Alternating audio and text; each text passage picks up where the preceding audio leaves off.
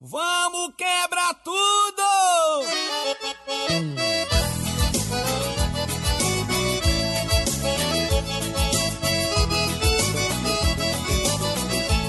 Eu sou falado porque gosto da folia, pra mim tudo é alegria, não existe a solidão.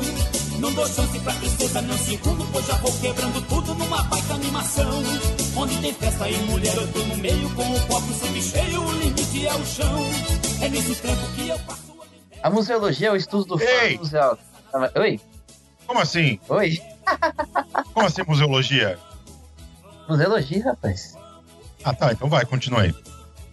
Então, nada mais é que a relação entre o, o objeto ser e não esqueci o nome, que agora eu fui cortado. Aí o meio. É, eu que não sou museólogo já aprendi isso. Agora a pessoa, o pessoal levou um susto aqui, achando que tava reproduzindo podcast errado, mas não, está, Aham. Tá no podcast certo. Você O está outro no, também pode assistir, vai lá. você está no, no, no QCast, né? Apesar de. A nave mãe. A nave mãe, Mothership. E hoje nós temos uma collab aqui, não é? A collab, rapaz. A, o, o Museano voltou pra, pra nave mãe, ou nave louca, como diria Big, o Pedro Bial. Então a gente está aqui hoje. Sejam todos muito bem-vindos ao ClioCast de tema 55, mas eu não vou mais numerar também, porque tô, tô de saco cheio de numerar, viu? Episódio, qualquer coisa aí que vocês ouvem. Nós vamos falar hoje de um tema muito quente, um tema da atualidade. Não é mesmo? Tema aqui. Aí vai falar de Del Delfine. De quem? Melhor você não saber quem é. Não é aquela mina que você falou que é. Ah, meu Deus do céu. Vamos Gustavo falar tem- da restauração da Virgem Maria. O Gustavo, tem umas, Nossa, o Gustavo tem umas referências meio, meio complicadas de vez em quando, viu? Eu, às vezes, eu nem quero saber. Vou te falar a verdade que às vezes eu fico, é melhor não saber. Porque deixa É a melhor coisa. Deixa quieto. O, o Gustavo é a deep web desse podcast, né? O Gustavo é. E pior que é o mais novo entre nós, né? Ele deve conhecer umas coisas que a gente não. Ah, essa juventude, querido. É, é. Essa juventude ó. Não, eu descobri que tem uma pessoa mais nova que a, que a, que a gente, que, que eu, na verdade. No ClioCast? Não. No Clio, não, não no ClioCast, mas no, no grupo aí. Eu, o Denis e a Liliana, a Liliane representamos a velha guarda aqui. Os boomers. Exatamente. Ok, boomer. O Exatamente. pessoal que fazia pesquisa no KD. Exatamente. Nossa, cadê? No KD não, na Barça, né, fi? Cadê a Barça? Então vamos lá, vamos. A gente vai hoje falar sobre história, memória e patrimônio, de como essas três, essa- esses três conceitos se relacionam. E a gente vai responder ao final por que, que a gente é a favor ou contra derrubar estátuas. Né? O tema acho que mais atual sobre história, acho que é pouco provável, né? Isso e o fascismo eterno, né? Porque de uma hora para outra todo mundo resolveu falar do, do livro, do texto lá do, do Humberto Eco. Fica um não beijo pro Castanhari aqui, tá? Olha aí, ó. Falou mal do comunismo. Castanhari defecou pela boca né? nesse último vídeo dele. Uma pessoa que faz nostalgia, um vídeo chamado Saudades Hitler, então não, não, não merece Não o nosso merece. respeito. Não merece. Nostalgia. Então, Não. enquanto ele falava sobre besteira, tudo bem, né? Depois que ele passou a querer ser sério, ficou difícil. É o problema de você ter não historiadores de ofício querendo falar sobre história, né? É, tem que ficar só na chave da curiosidade, que tá mais do que bom. Nós temos uma collab aqui hoje, nós recebemos, como vocês já devem ter ouvido aí, os membros do Museando também, né? O seu Gustavo e a dona Juliana. Nós vamos Alô, fazer Brasil. essa collab aqui. Vocês estão ouvindo o Bruno, com vocês também o Gustavo Nalva. Diga olá, Gustavo. Olá!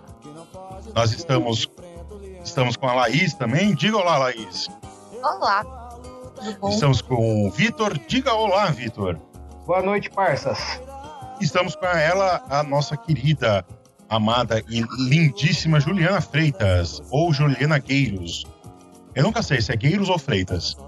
É gueiros, mas, mas pode chamar só, só de Ju. A única pessoa que eu conheço que fala armênio nesse Brasilzão. Não, Khalidinho, galerinha. Não, Khalidinho. É, seja lá, oxalá seja louvado. Então a gente vai falar sobre esse tema, mas antes da gente falar desse tema, nós temos que fazer o nosso jabá do bem, né? E o que é o jabá do bem, meu meus caros ouvintes, nossos zilhões, nossos bilhões de ouvintes? Nesse e em todos os universos conhecidos. O Jabá do Bem é uma iniciativa aqui do Clio, onde a gente anuncia os seus projetos de humanidades de graça na faixa, desde que você não propague fake news, desde que você não propague discurso de ódio, desde que você não propague opressão. Você tem aí um podcast, um, canal de YouTube, uma página no, uma página no MySpace, uma newsletter, Nossa, um fanzine, um qualquer coisa.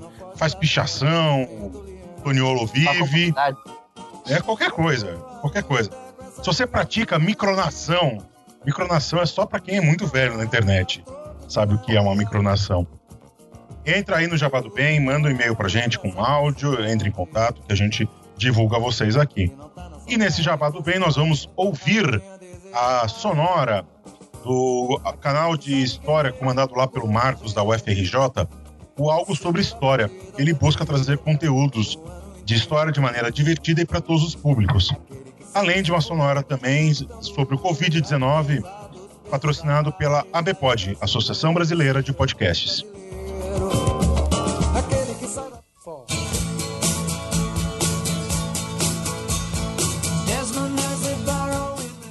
Fala gente, meu nome é Marcos, quem está comigo nesse projeto é o Bruno, nós somos estudantes de História da UFRJ e criamos o canal Algo Sobre História. Busca trazer conteúdo histórico de forma divertida e simplificada. Somos o canal ainda muito recente, mas já produzimos vídeos sobre a ditadura militar, sobre a expansão marítima, sobre a Guerra Civil Americana, por exemplo, e sempre vamos estar postando pelo menos um vídeo por semana. E se vocês quiserem também, a gente tem uma página no Twitter e no Instagram, que lá a gente posta memes históricos e outras interações com o público. Então, a gente ficaria muito feliz se vocês pudessem se inscrever no nosso canal no YouTube, que é o Algo Sobre História, e também seguir a gente no Twitter e no Instagram, que lá somos o I de História. A gente agradece a oportunidade de estar divulgando nosso trabalho aqui para vocês. Obrigado. O Covid-19, mais conhecido como coronavírus, se espalhou pelo mundo. Os sintomas dessa doença respiratória podem incluir febre, tosse e falta de ar. Esses sintomas podem aparecer de 2 a 14 dias após a exposição ao vírus. Se você apresentar algum desses sintomas, tiver entrado em contato ou estiver em uma área com um surto em andamento, ligue para o Disque Saúde 136 ou consulte um médico. Limpe e desinfete as superfícies de toque constante. Para mais informações, visite o site do Ministério da Saúde, coronavírus.saude.gov.br. Obrigado. Produzido pelo Coletivo Podcast, uma iniciativa ABPOD de colaboração coletiva.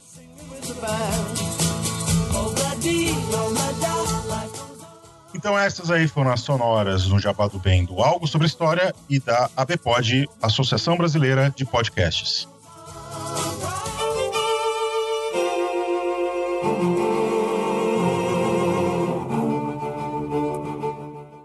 Meus amorinhos, né, meus amores, né, porque tem que respeitar o- os gêneros.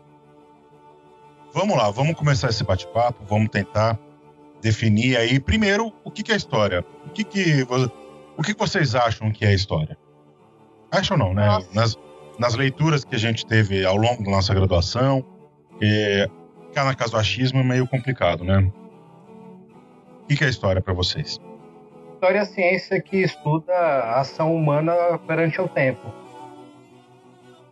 Mas É. história é uma ciência? Não é História é só- uma Não ciência? é só ler o livrinho? Não é só ler o livrinho? É só É. fazer- assistir o canal do, do Nando Moura? Fica um beijo não grego pro Nando Moura. É bom a gente ressaltar porque essa, essa ironia que o Gustavo trouxe, porque ela também é um, é um debate que existiu e ainda existe na academia histórica. Se história é uma ciência, se é um gênero literário, que raios é isso, né? É importante a gente ressaltar essa parte do tempo, porque história não estuda o passado. Porque estudar o passado pelo passado não faz sentido algum. Não sei se vocês concordam comigo. Uhum, Né? verdade. O passado ele não nos ensina nada. O passado ele está morto. A gente não consegue recriar o passado para o presente, né?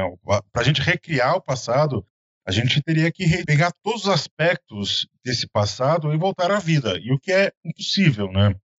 É, o que a gente faz é uma reconstrução narrativa através de fragmentos é, e um método, né? E é importante ressaltar também, antes que é, alguma pessoa pergunte, tá, mas é, ideologia, é, historiador não pode ter ideologia? Historiador pode e deve.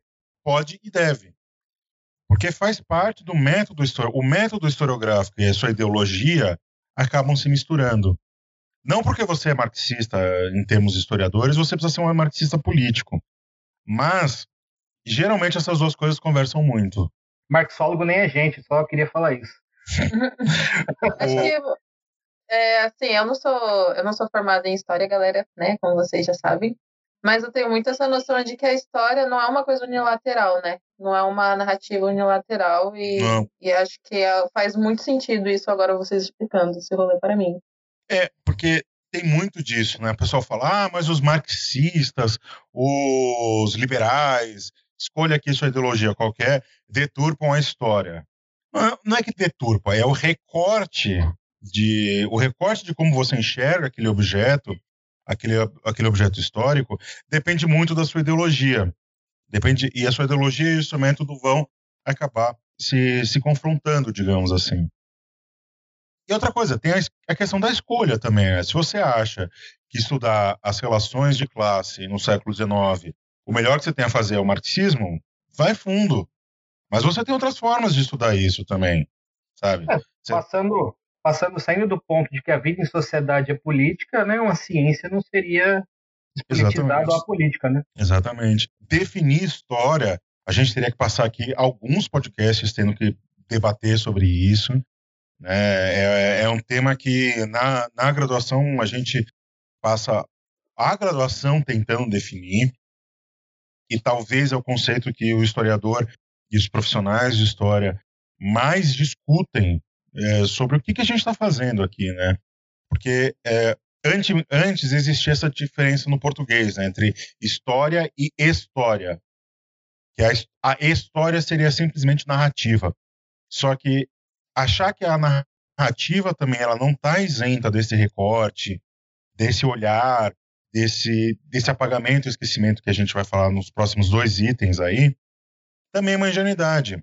Por isso que aqueles, aqueles historiadores lá do positivismo, lá do romantismo, que achavam que o historiador era neutro, ele tinha que olhar os documentos de forma neutra, isenta, é, e buscar a verdade naqueles documentos, eles são totalmente equivocados. Porque é Primeiro um recorte. neutro é sabonete. Oi? Neutro é sabonete, rapaz. Ninguém é neutro. Exatamente. neutro é e olha lá, viu? Olhe lá. Eu acho que como, como principal, assim, é não pensar a história como uma unidade, uma coisa única, assim. E uma, uma coisa que eu lembro da, da formação é tipo, que não é uma verdade só, são várias verdades. Vários. vários é um leque, então não, não é uma coisa só, não é uma unidade e o seu e o seu ethos e o seu patos social vão influir muito no jeito que você enxerga a história. Eu, como homem branco hétero cis, eu não enxergo os, os, os, os acontecimentos históricos da mesma forma que um negro, por exemplo. Porque eu não sofri o mesmo tipo de opressão que, que um negro. Então, quando eu olho para trás, eu posso até me, me, me exercitar a buscar essas, essas opressões, mas a vivência também traz um, um outro olhar para, para o recorte. Eu só queria colocar que história é disputa, acima de tudo é disputa política. Exatamente. Né? Então, ou você reconstrói né, a, a, os fatos do passado embebidos do presente, uma perspectiva tal ou com uma perspectiva Y. Mas essas perspectivas todas estão em disputa e legitimam grupos de poder, legitimam narrativas, legitimam grupos sociais. Né? Não existe história neutra, história que está desvinculada do poder real. É, isso, é, é, isso a gente precisa lembrar que uma das funções da história é justificar o hoje, né? Então, nós somos hoje, nós somos hoje que nós somos hoje, que nós fomos ontem. Temos raízes no passado. Apesar do passado ele ser impossível de voltar à tona, o passado justifica o presente. E aí é, entra a história. Não é à toa que a história é um campo, sem dúvida, de batalha. Mais algum ponto sobre história? Achar também que essa questão de que a história, a partir do, de como a gente olha o passado, não muda. A partir do momento também que a gente acaba tendo um novo conhecimento sobre os estudos passados, acaba mudando dessa forma. Como até mesmo é, os estudos perante ao corpo de Dom Pedro, etc. Isso que, que obtiveram tipo, outras informações em relação ao passado. É legal ter essa, essa, essa visão também. É, porque o passado ele não está pronto também, né? Uhum. O passado ele está em, em eterna construção e desconstrução também. O passado ele não ele não está posto aí, né? Apesar da gente ter, de eu ter falado, né, que o passado está morto, uma das últimas coisas que ele está é morto. que ele está aí, né? É que, é que, todo mundo pensa, a história, coisa velha, antiga, só o passado, foda-se o presente. É, é. ter essa relação com o presente também. É por isso que é, eu acho que é mais moderno e mais correto a gente falar que a história ela busca entender as relações do homem e as suas relações sociais no tempo, sabe? A nossa, a no, o jeito que nós enxergamos o passado diz muito sobre história também. Essa divisão que a gente tem essa divisão quatro quatro partida, né? Que é história antiga, história história medieval, história moderna, história, história contemporânea. A divisão entre pré-história e história também é um discurso político muito potente. Você falar que é, existe uma pré-história, você está condenando povos a um presente eterno, ou seja, é um povo que não pode ser, não pode mudar. Na verdade, é um povo ahistórico, né? Que não ahistórico, exatamente. Ou é, exatamente numa pré-história, tipo, pré-estipulado que é pré-história, sendo que as, as, tribos eram totalmente diferentes entre si e não seguiam, tipo, exatamente um pretexto do que era ser pré-história. As minhas aulas de pré-história sempre começam assim. Aluninhos, o que, que é pré-história? Ah, era quando não tinha escrita. Aí eu pergunto, os povos indígenas brasileiros têm história? Tem. Eles têm escrita? Não. Tá, mas vocês estão se contradizendo. É, tão ver, é tão bonito ver a carinha deles assim, falando, ué, ué, o que, que, que tá acontecendo? É, que é uma Fala... concepção eurocêntrica de história, né? Exatamente. Totalmente. É, é, é, e cientificista, né? Você valida só o, que, só o documento que é escrito, como se um documento escrito não pudesse ser falseado, né? E falsificado. Agora, agora eu vou trazer a polêmica aí. Tem uma ciência auxiliar da história que foi muito bem, que foi muito bem utilizada para trazer a história popular à tona, que é a arqueologia. É. É. É tudo ciência, é tudo ciência auxiliar, auxiliar. da história. Arqueologia, economia, antropologia, sociologia. Só não vou falar museologia por conta dos presentes. Ah, tá. Eu ia, ia falar pra Ju desligar agora, que a gente ia embora, velho. É, o Adeus falar... tá vendo e olhando. Aí. Funciona tudo ao redor do historiador. O historiador tá aqui, aí vem o resto assim em volta. Só. Exatamente. Eu, eu, queria lembrar de onde vem o nome História, né? O História ele surge com o livro do Heródoto, onde ele narra a, as batalhas médicas do, período do grego, né? Então ele fala isso essa narrativa, ele vai contando como, como o, o decorrer das, das guerras, né? E ele chama isso de história, esses livros, esses nove, se eu não me engano, são nove livros. É histórias, então, na verdade, né?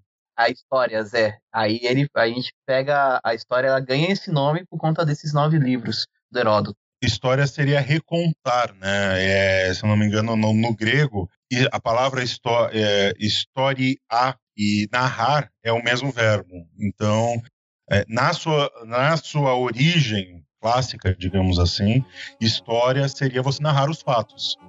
Só que o problema é que a ciência histórica mudou muito do que ela era na época, na época clássica, né? Hoje, história não é, não é o simples narrativa dos fatos antigos, né? A gente trabalha com análise, trabalha com, com questão, com problema, etc. Não, e até estudando esses historiadores dos primórdios aí, a gente já consegue identificar quais grupos políticos eles estavam ligados, é, qual posição eles tinham naquela sociedade e por que eles escreveram certas coisas daquela forma. É. E pelo amor de Deus, ouvintes e ouvintas, para com essa história de história magistra vita, né? Que é a história mestre da vida, que é a história dos grandes homens, os grandes feitos, é, essa história grandiosa que ela não nos pertence, né? Ela é um grande cabedal de ensinamentos. A história é nossa. Nós nós, todos nós aqui, somos seres históricos e somos agentes históricos. A história não está relacionada apenas aos grandes fatos, aos grandes episódios. É, a história é um processo, antes de mais nada. E moral. E moral. Acho que era isso, né? Vamos lá falar sobre a memória, então?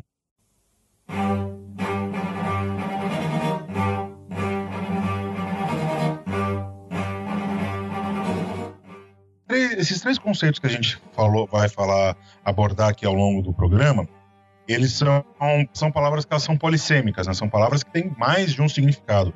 Tanto história, quanto memória, quanto patrimônio, são palavras que têm mais de um significado. E é interessante que a gente vai fazer o recorte à luz das ciências históricas e da museologia. O que, é memória para vocês? Tempo.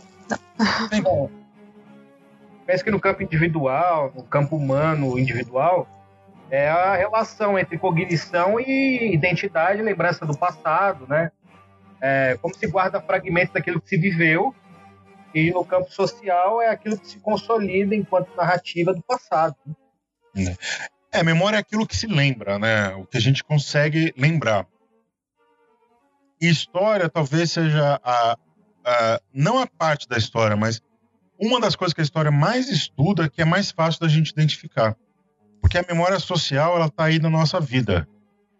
A rua que você mora, ela é um aspecto de, de, de memória social muito potente, sabe? O, o, as ruas que você... Os bairros, os nomes dos bairros, os nomes de cidade, os monumentos, é, os nomes de escola, enfim, tudo isso tem uma potência enorme em termos de memória. E memória, tanto a social quanto a individual, né, a biológica, digamos aqui, ela tem uma chavinha para a gente entender por, qual é a importância dela, que é esquecimento. Lembrar de, lembrar de tudo é impossível. É simplesmente impossível. Imagina o quanto horroroso seria se a gente lembrasse de tudo que aconteceu na nossa vida.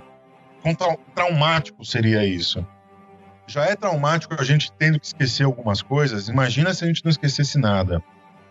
Agora, a sociedade também, a memória social, ela esquece algumas coisas. Agora, esse esquecimento, ele é proposital ou não. A gente também precisa parar para pensar isso. Eu acho importante que, além do esquecimento, é importante a gente colocar o que é rememorado. Exatamente. Porque a nossa identidade é, é, concebida através da memória. Então a gente é aquilo que a gente conhece, aquilo que a gente já viveu. Então por isso se bate tanto a tecla em determinados feitos históricos, em determinadas pessoas, em determinadas figuras, determinados patrimônios preservados. Essa questão, por exemplo, dos neomonarquistas, né, que eles falam que ah, o Dom Pedro, é, o Dom Pedro II é o maior estadista que o Brasil já teve né? Se a gente olhar o, o, o governo do Dom Pedro, a última coisa que ele a última coisa que ele pode ser chamada de maior, maior estadista que o Brasil já teve. Ele, ele fez o que fez porque ele ficou anos no governo. Um dos, um, o, um dos maiores reinados do Ocidente, pelo menos, sabe? Então, quando, quando esses caras usam esse, fanta esse, esse espantalho do Dom Pedro para falar que a monarquia é uma coisa maravilhosa, eles se esquecem que o Dom Pedro foi durante décadas contra a abolição da escravidão, que o Dom Pedro patrocinou uma, uma campanha de embranquecimento da população, que nenhuma revolta popular durante o governo, o governo, o segundo reinado teve diálogo, ela foi simplesmente o diálogo era baioneta, né? Era enfim, e fora as questões de acesso à democracia. É, Cadê o estadista aí? Não, é. Quando você é estadista de um homem só, né? E Exatamente. quando os gabinetes eram formados e não atendiam o interesse do governo, ele simplesmente dissolvia e acabou. Ele era o poder moderador. É. Sabe o que falta para monarquista? Guilhotina enferrujada. Fal, fal, faltou guilhotina no Brasil, viu? Isso. Enferrujada para não cortar de primeira. Tem que bater, subir para bater de novo. Eu gosto É. de como somos amorosos. Adoro. O eu quando ele também fica puto, vai ficar, fica é, o maravilhoso. bagulho tá louco. É, memória tá ligada pra mim muito em questão de percepção, tanto é pessoal, assim, tipo, você recorre a uma percepção que você tem, que era sua antiga, você ainda tem essa percepção, às vezes, pra, pra hoje. Muitas pessoas que são a favor da monarquia, elas têm essa, essa percepção de que, dessa memória de monarquia é, é, londrina, inglesa, entendeu? Tipo, com essa pomposidade, etc. Eles acham que se a gente for monarquia aqui, é, vai ser igual. A gente vai virar uma nova Londres. Vai ser Imagina. tipo.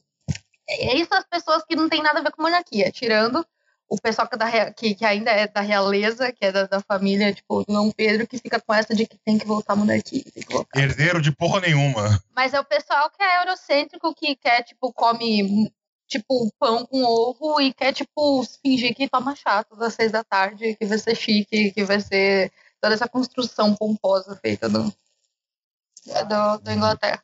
Não, todo mundo quer ser monarca, mas ninguém quer ser servo. Ninguém quer ser Exatamente. escravizado. Todo mundo acha que vai ficar na corte. Né? Não, vamos, voltar a ser, mo- vamos voltar a ter monarquia, mas vamos fazer um trato. Eu sou o rei, o chicote, a espada, tá tudo na minha mão. E você vai trabalhar, seu porra. Você vai O pessoal colocar o foi, o pessoal foi criado achando que, que, é- que, que vai ser princesa, assim, da Disney, sabe? É. Que vai ser, tipo, É, mas- mas- Mas isso também é uma memória construída, né? Ou seja, é, a construção que a gente teve sobre essa monarquia como ser a monarquia ser uma coisa benevolente e nobre, ela não é só uma monar- não é só essa memória da monarquia brasileira. Quando a gente pensa na monarquia europeia, a gente pensa em tudo isso.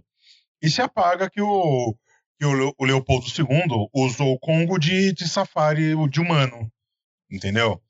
Ou que ou que a, a rainha da Inglaterra hoje é a maior dona de terras do mundo.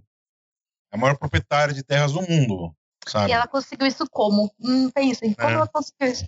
Gente, ainda sobre memória, né, e dando um pouco de uma perspectiva de construção de identidade mesmo, é, tem um, um antropólogo francês chamado Joel Candal, não com certeza não vou estar falando o nome dele certo, mas ok, que ele ele pegou para estudar a memória e ele dividiu em três, né? A gente tem a proto-memória, que é a memória de baixo nível, que é basicamente nossa memória de hábito, assim, nossos hábitos, ir pro lado direito da escada rolante, esquerdo, né? Não lembro agora, porque faz tanto tempo que eu não ando de metrô, meu Deus, enfim. É, aí tem a memória de lembrança, né? Que seriam as coisas que você lembra mesmo, ah, ritos, de vivência, saber. E aí tem a metamemória, que é a memória que você traz, que você, como você diz essa memória, como você externaliza essa memória. E é justamente com essa memória que ele trabalha a construção da identidade. Então eu acho que muito da memória é você é construída internamente, né? É construída no- na parte individual e tem a memória coletiva, que é a memória, né, do no conceito geral, assim, que uma, uma coisa muito ligada à outra, justamente porque ambas falam de identidade. E qual identidade você tem, qual identidade você ah, se apropria de dentro de uma sociedade, né? E nesse sentido, a memória é muitas coisas, assim, um termo mais científico, assim, para a gente estudar um pouco é isso. Mas eu vejo memória muito como um fator de construção de identidade, assim, é, nacional ou pessoal, tanto faz. Que é muito o que a gente vai falar durante esse programa todo, eu acho. Vai ser, É. a gente sempre vai acabar voltando muito a conceitos nesse sentido. Ele é poderia ele poderia chamar história, memória, patrimônio e identidade. É identidade, porque tá tudo muito. É, é isso, é, é intrínseco. Tudo isso é. É. intrínseco à identidade, é você. Você só existe porque o outro existe, sabe? É, e eu só existo a partir do outro também, né? A minha visão, é uma coisa que eu aprendi isso muito na terapia, para você se enxergar como um, um ser, você precisa saber como o outro te enxerga. E a visão do outro sobre você tem uma influência enorme. E socialmente falando, você pega uma sociedade tão fragmentada como que é a do Brasil, uma classe enxerga a outra, ou um fragmento, um grupo populacional enxerga o outro, um ajuda o outro a se identificar. Então, a gente vai falar daqui a pouco sobre essa, essa questão da se a memória passa ou não para um recorte de classe. Se você pegar expressões culturais que são a classe trabalhadora, quando o, a, as classes mais altas tomam para si, você já percebe que ela perde a sua essência. O funk é um exemplo disso, o samba é um exemplo disso, o sertanejo é um exemplo disso. Como a gente viu com a Soiane Gomes lá no Museando, as festas juninas também são um exemplo disso, né? Aliás, aquela frase da Soiane é maravilhosa, né? Que a, a, as elites nunca produziram nada culturalmente, elas sempre se apropriaram da, das expressões populares, né? Eu acho essa frase de uma potência enorme. E, por fim, né, a gente chega nessa questão do patrimônio. O que, que é um patrimônio histórico? Acho só uma palavra... coisinha antes, o, o, Fala, Gustavo. Só uma coisinha antes. Só para lembrar também a questão política da, da memória, né? Porque a gente falou Sim. muito sobre o Império. O Império, quando ele é derrubado, quando ele, né, quando dá um golpe, foi golpe, do Dom Pedro, muitas ruas no Brasil todo, que tipo, ruas que faziam alusão ao Império, como Rua da Princesa, Rua do Imperador, é, Rua que tinha algum nome de algum de, de alguém dentro do Império, elas, esses nomes foram substituídos, viraram nome de, de, de como é o nome? Republicanos, como Benjamin Constant, senador Feijó. Aqui no centro de São Paulo, muitas ruas tinham princesa, virou o melhor exemplo disso, pelo menos na, em São Paulo, se você olhar postes, aonde você olha tem um brasão da República. E é interessante a gente olhar isso. Por que, por que, que tem um brasão da República? Porque São Paulo é, a, é o berço do movimento republicano. Né? O, o movimento republicano surge em Itu, é, a, a, pertinho de onde eu estou aqui. Então, para você consolidar, inclusive essa memória, você começa a atacar efígie da República em tudo que é lugar para marcar, olha, aqui é a República do Brasil e esmaga essa outra, essa outra memória imperial. Um outro exemplo que a gente tem de São Paulo também é que São Paulo, se eu não me engano, não é uma das poucas capitais do Brasil que não tem nenhuma Avenida Getúlio Vargas. É verdade. Por que, por que será que não tem nenhuma rua homenageando Getúlio Vargas? Será porque em 32 São Paulo se levantou contra o Vargas? Fica essa pergunta aí. Mas tem a Getúlio Vargas, né? O RG. A, a Fundação tá Getúlio Vargas, que fica na 9 de julho, que é uma grande, é uma grande ironia. Então vamos lá para o patrimônio agora? Patrimônio. Vamos lá.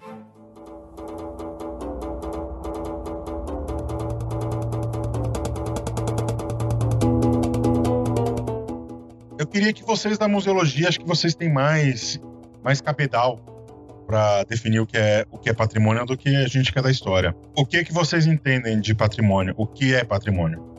Eu acho que patrimônio é uma coisa muito a ser estudada. Que ela tem a questão toda histórica, né? De ser pater, né? A questão começou na França e etc. Que já foi até, de, até conversado com o João na, no último episódio que a gente fez com ele, né? Sobre culturas periféricas, né? Alguma coisa assim. Mas. É, museu periférico.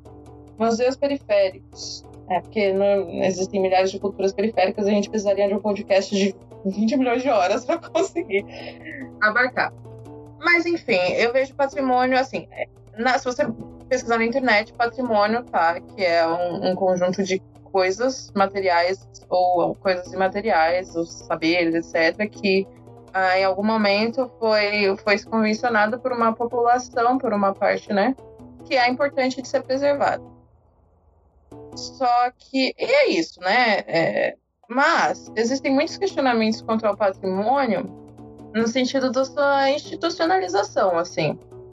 Nem sempre ser patrimônio é uma coisa boa para algum, algumas culturas populares, por exemplo, mas às vezes é necessário tombar uma casa, porque senão ela vai ser derrubada pela, pela coisa imobiliária. Então, vão querer e pá.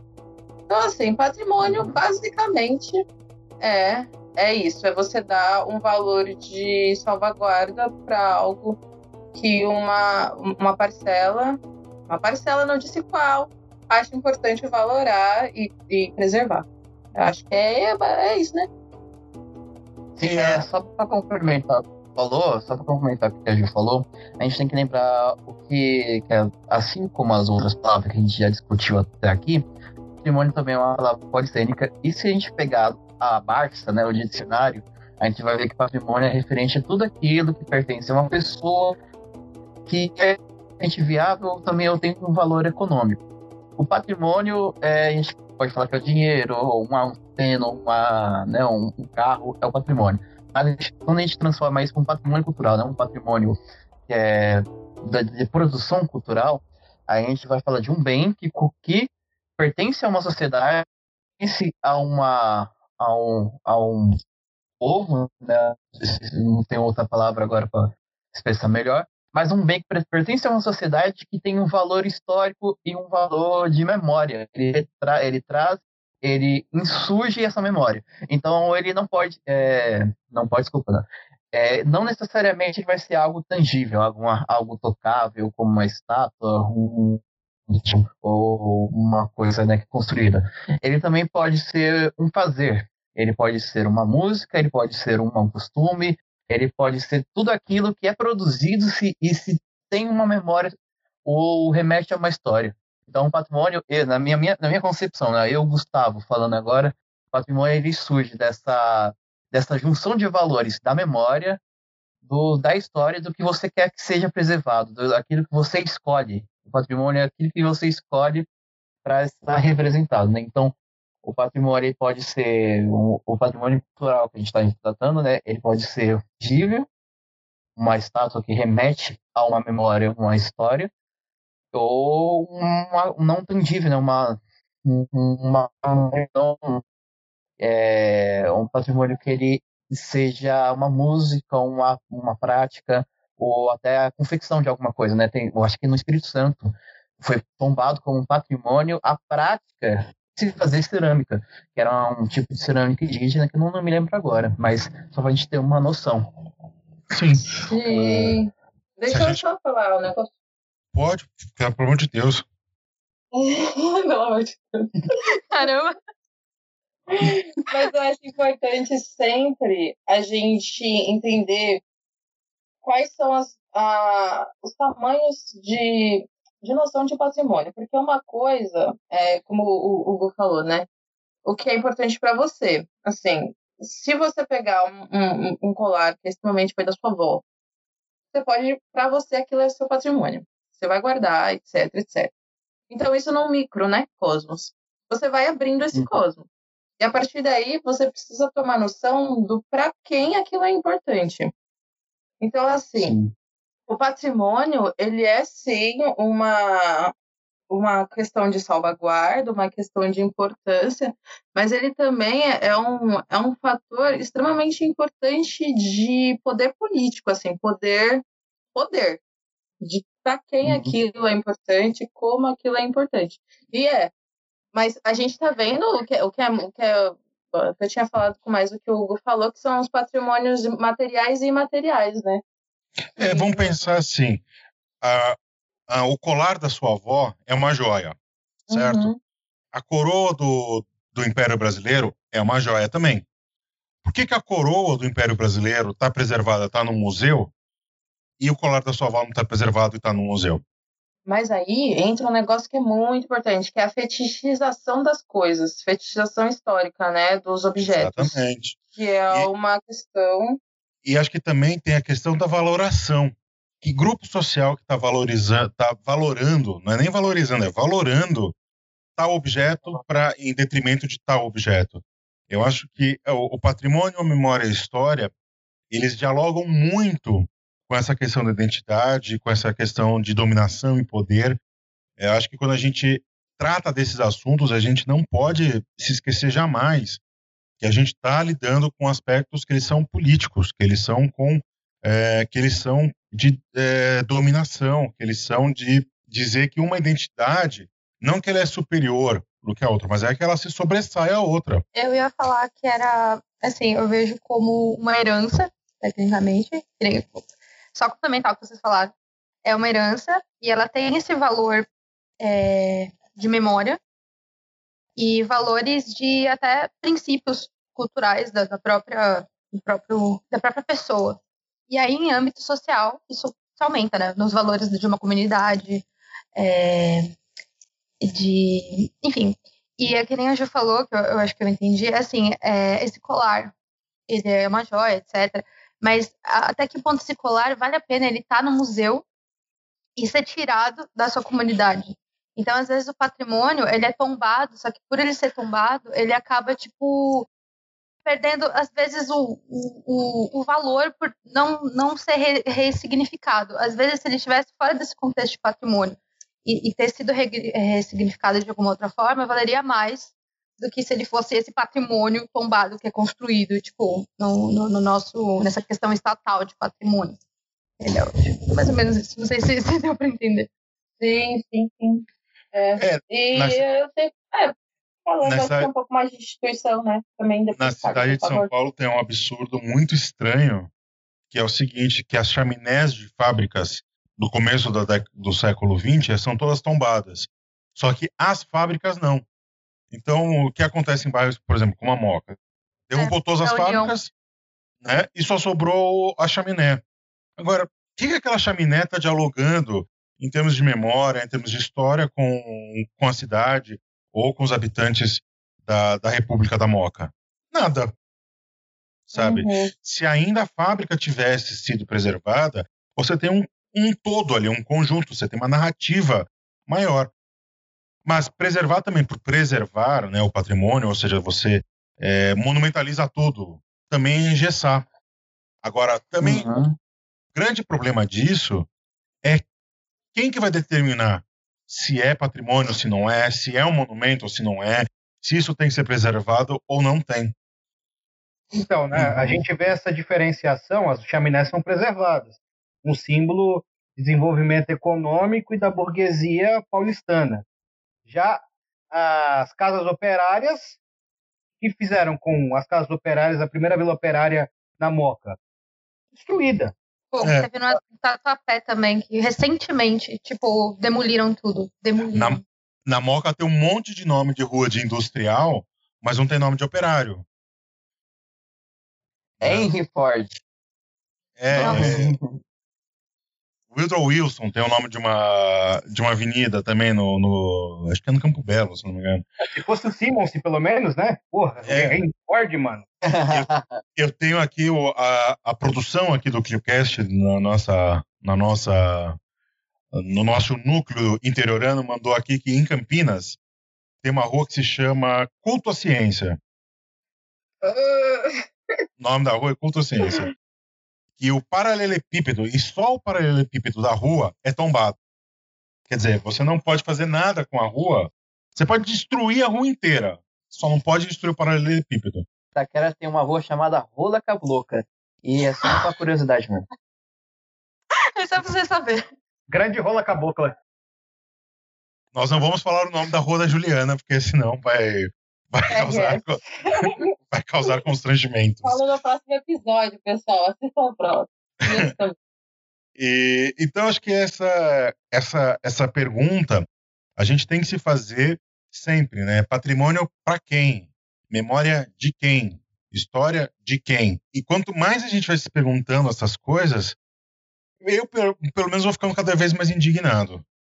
Porque você começa a perceber que há um discurso, há uma prática de enaltecer o grande e esquecer o pequeno. Quer dizer, você enaltece o opressor e esquece o oprimido. Você tem em São Paulo o monumento à bandeira, mas não tem nada sobre as, as vivências indígenas de São Paulo foram esquecidas. Você tem PM indo despejar Guarani, que está lá na, no, no, no Jaguaré. Tem um amigo que trabalha no Museu da Cidade e ele tem que dar visita em casas bandeiristas, né? E foi descoberto recentemente que as casas bandeiristas não são tão bandeiristas assim. São casas Sim. indígenas.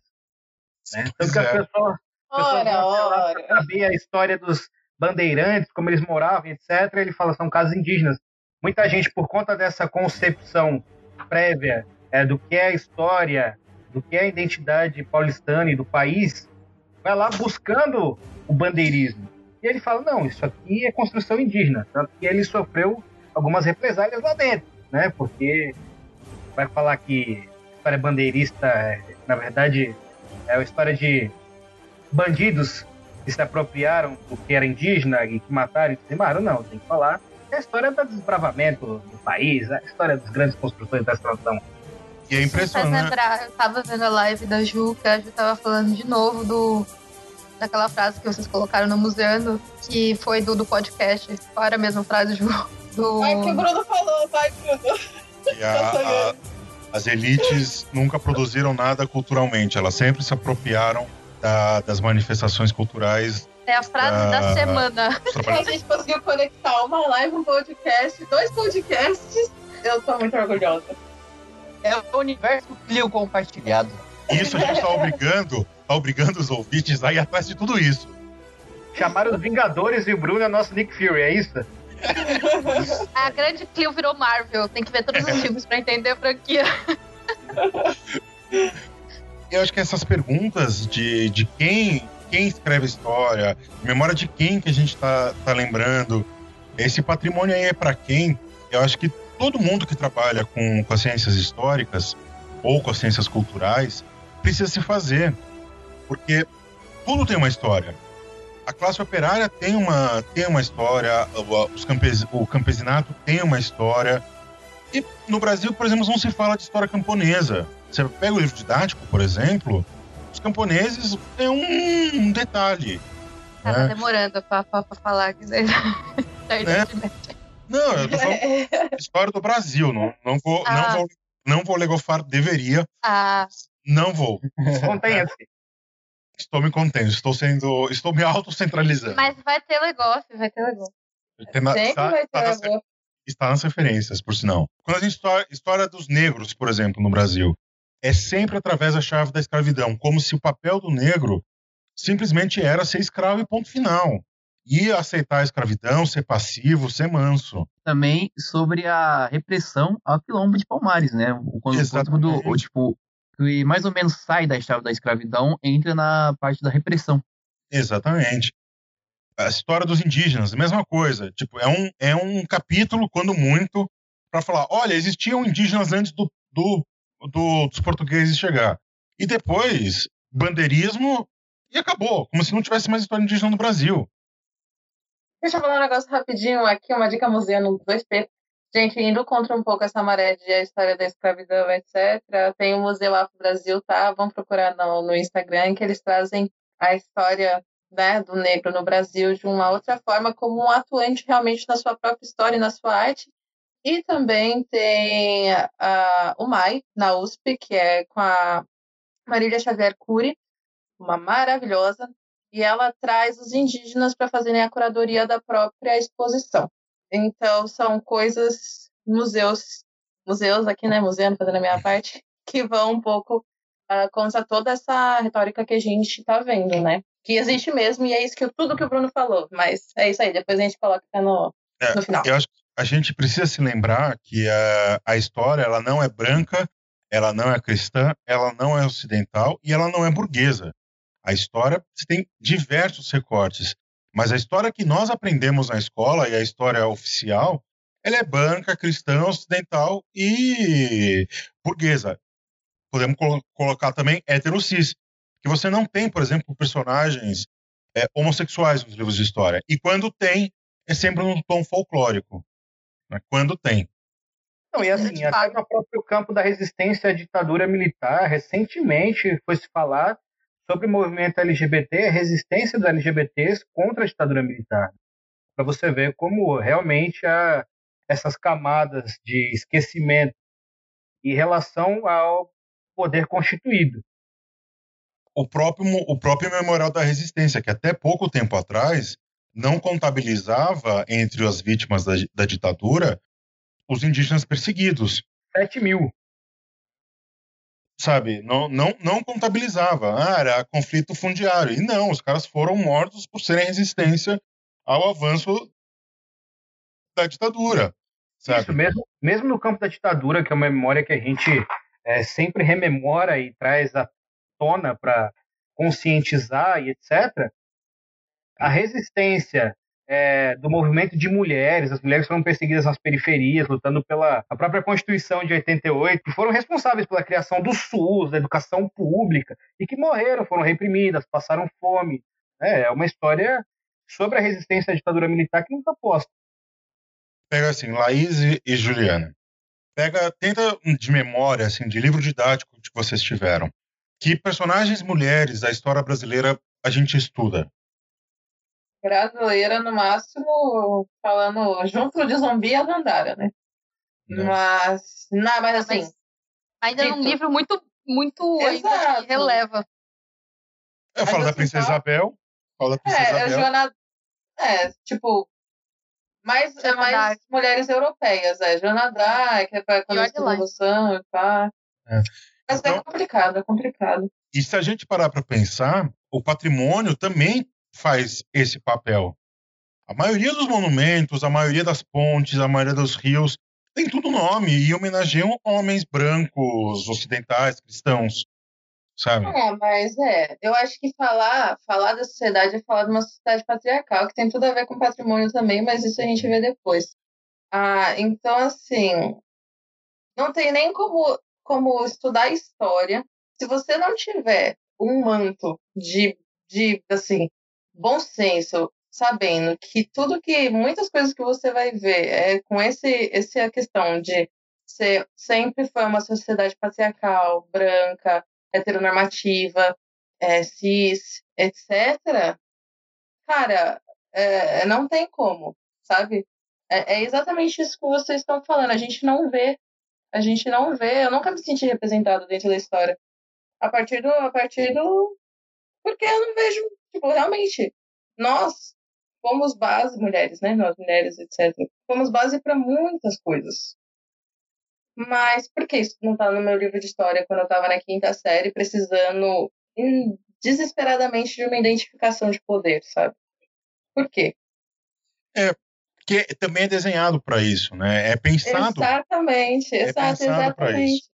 Eu acho que não, não, não sendo um, um exemplo histórico, mas um exemplo de cultura popular, é o Pantera Negra, sabe? É um, é um menininho negro poder olhar para um super-herói e falar, puxa, eu posso ser um super-herói, sendo tendo a minha cor de pele, tendo a minha cultura, tendo os meus valores. Eu não preciso me, eu não preciso me embranquecer, eu não preciso apagar quem eu sou para virar um super-herói. Eu posso ser um super-herói. Posso, Então, falar, mas posso falar uma coisa? pode, à vontade, claro. Killmonger, Pantera Negra, T'Challa, Obama. É. É. Meu Deus. Ai, isso tudo, gente, vai muito essa questão de representação, vai muito também na própria institu- institucionalização de patrimônio, que você precisa se identificar com aquilo que você está valorando guardar. Que tudo Sim. tem a ver com memória, que tudo tem a ver com história, e é, É isso. um grande looping, é um É um ciclo grande infinito. looping eterno. Se a, se a gente pegar assim, uma, da- uma das partes mais identificáveis da cidade de São Paulo é o, é o Parque do Ibirapuera. É, acho que juntamente com a Paulista são os dois, os- as grandes paisagens que a gente identifica logo de cara que, ó, isso é São Paulo. Foi É, feito às como vezes presente o pátio cidade. do né? colégio, mas às vezes, né? É, mas o pátio do colégio é mais para, para as pessoas de São Paulo. Digo, para quem não conhece São Paulo, você consegue olhar e falar, puxa, aqui é São Paulo. E podemos incluir também o pátio do colégio nessa, Laís.